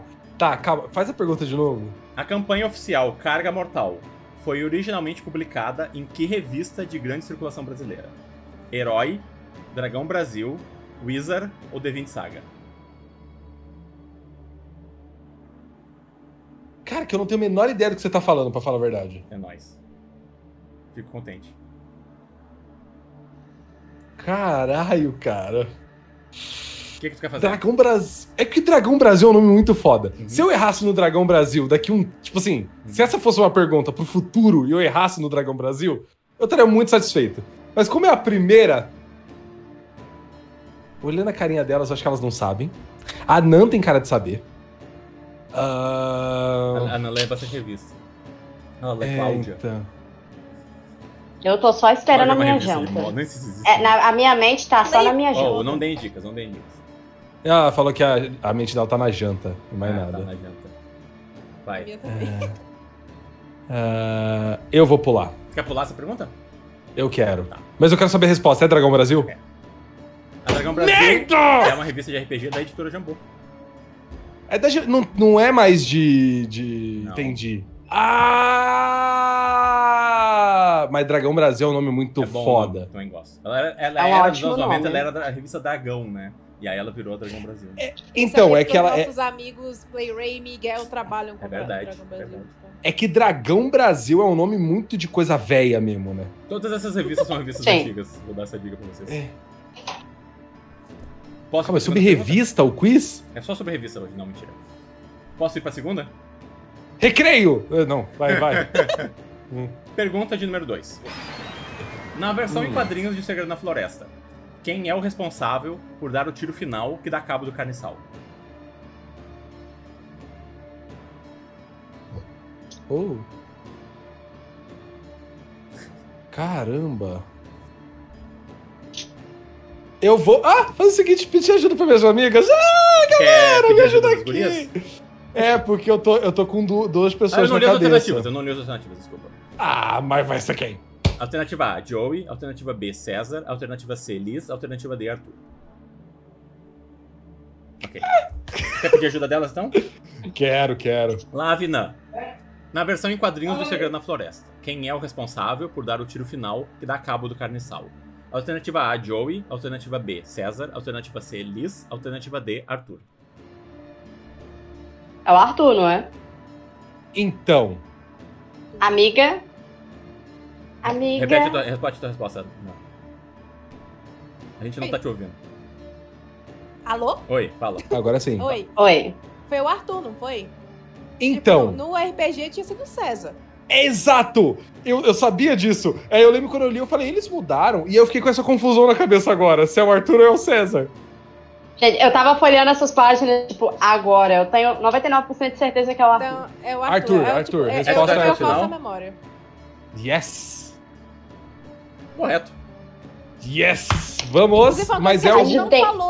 Ah, Foi uma, uma mudança muito boa, Foi, porque foi, foi. O, que- o bicho matou a família dele Uhum. inteira. Então faz sentido ele dar o último tiro. exatamente. Sim, Posso ir pra próxima? por favor. Pergunta de número 3. No episódio Pesadelo, Amelie sonha que encontra que objeto escondido dentro do seu armário? Alternativa A, um vestido de noiva. Alternativa B, um sino. Alternativa C, um berço. Alternativa D, um quadro. Dentro do armário, do guarda-roupa, um, um quadro. Eu tenho quase. É o quadro. Não. É o que ela entra? Quer que eu repita a pergunta? Oh, por favor. No episódio Pesadelo, Amelie sonha que encontra que objeto escondido dentro do seu armário? Alternativa A, um vestido de noiva. Alternativa B, um sino. Alternativa C, um berço. Alternativa D, um quadro. Eu, eu tô entre cine e quadro. Esse aqui é o pesado. Eu tô com medo de errar legal agora. Mas eu ainda. Eu lembro que alguém entrou no guarda-roupa, eu acho, mano. Nada. Que Não, é que, é que essa piadinha de entrou no armário, é- ela me é fresca na cabeça de eu ter feito em algum momento. Será que é isso? Ou é o sino?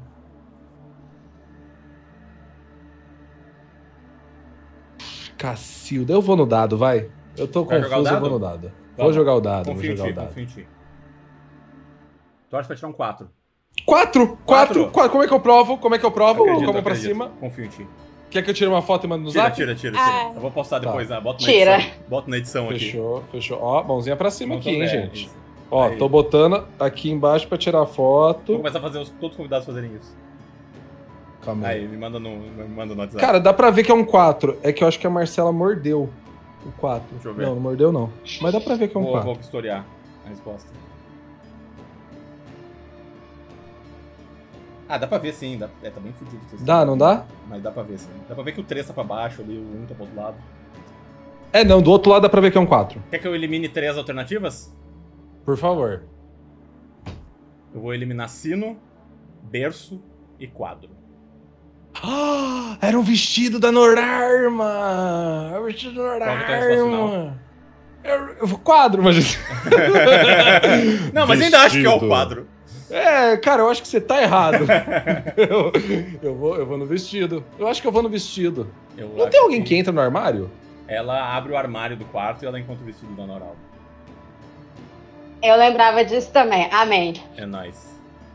Muito bem, muito bem. Nossa. Deu sorte, hein? Caralho, Não dei? deu sorte. Seis. Qual, que se desse três, qual que você ia tirar aí? Eu ainda não decidi exatamente como é que eu ia fazer, mas eu ia deixar uma das que tu suspeitava, provavelmente. Filha da entre o sino e o vestido de noiva, ia no sino, né? Ah, pra caramba. Posso ir pra próxima pergunta? Por favor. Pergunta de número Duas. 4. Como se chama a agente originalmente criada pelo artista Aquila se tornou canônica e interage com os protagonistas no episódio Síntese?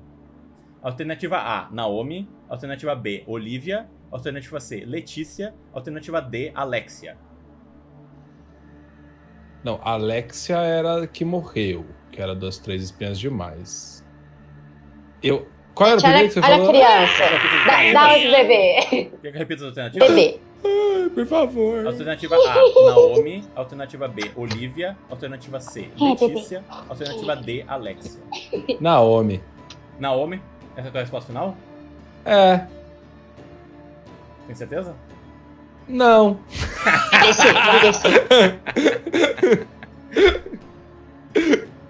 Ah, pode ser Olivia também.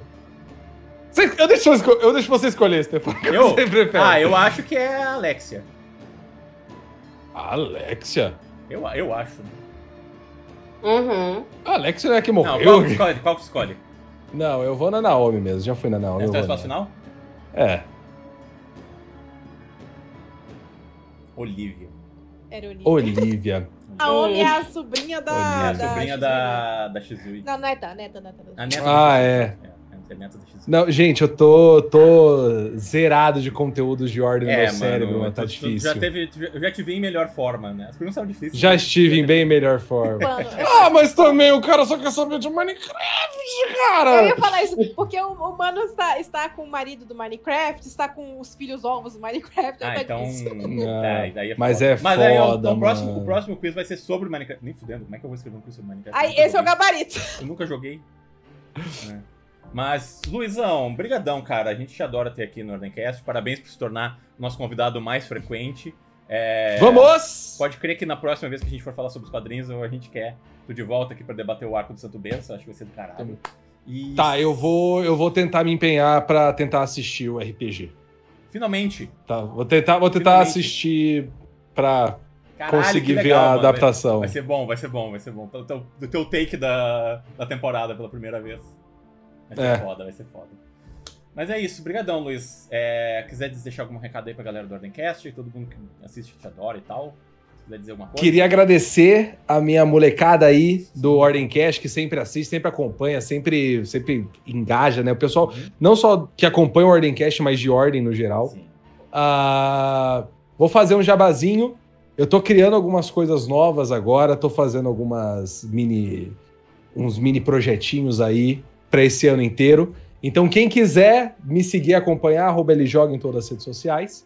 Ah, ative as notificações Ó. e veja as maiores atrocidades do mundo. Tem coisa muito É legal isso. tá Obrigado, aí, gente, pelo convite. A gente tá falando dos bastidores, o Luiz tá fazendo muita coisa interessante. Por favor, sigam ele. Óbvio, eu estarei com o Luizão e um server de Minecraft participando, então esse, esse episódio Ó. vai sair ao ar essa semana. Semana que vem, segunda-feira que vem, Fiquem de olho aí. estaremos numa série juntos aí. É isso aí. Olha que foda. É isso então, brigadão, Luiz. Valeu. Eu que agradeço, gente. Obrigado. É nóis.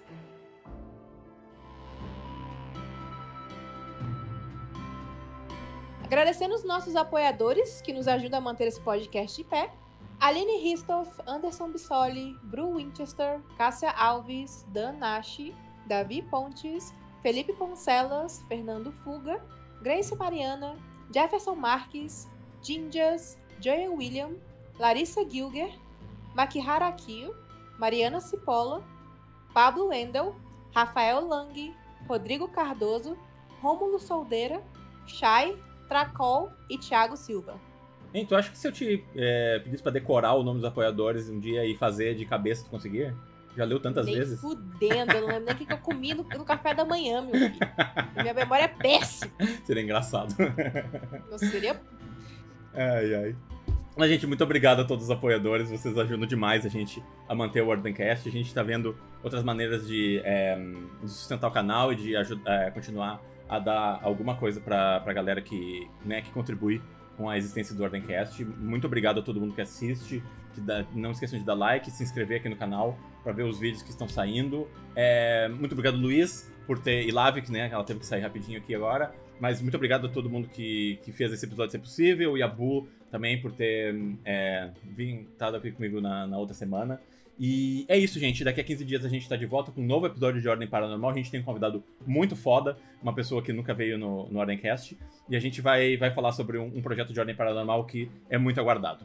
Beleza? Valeu, Nan. É nóis. Falou!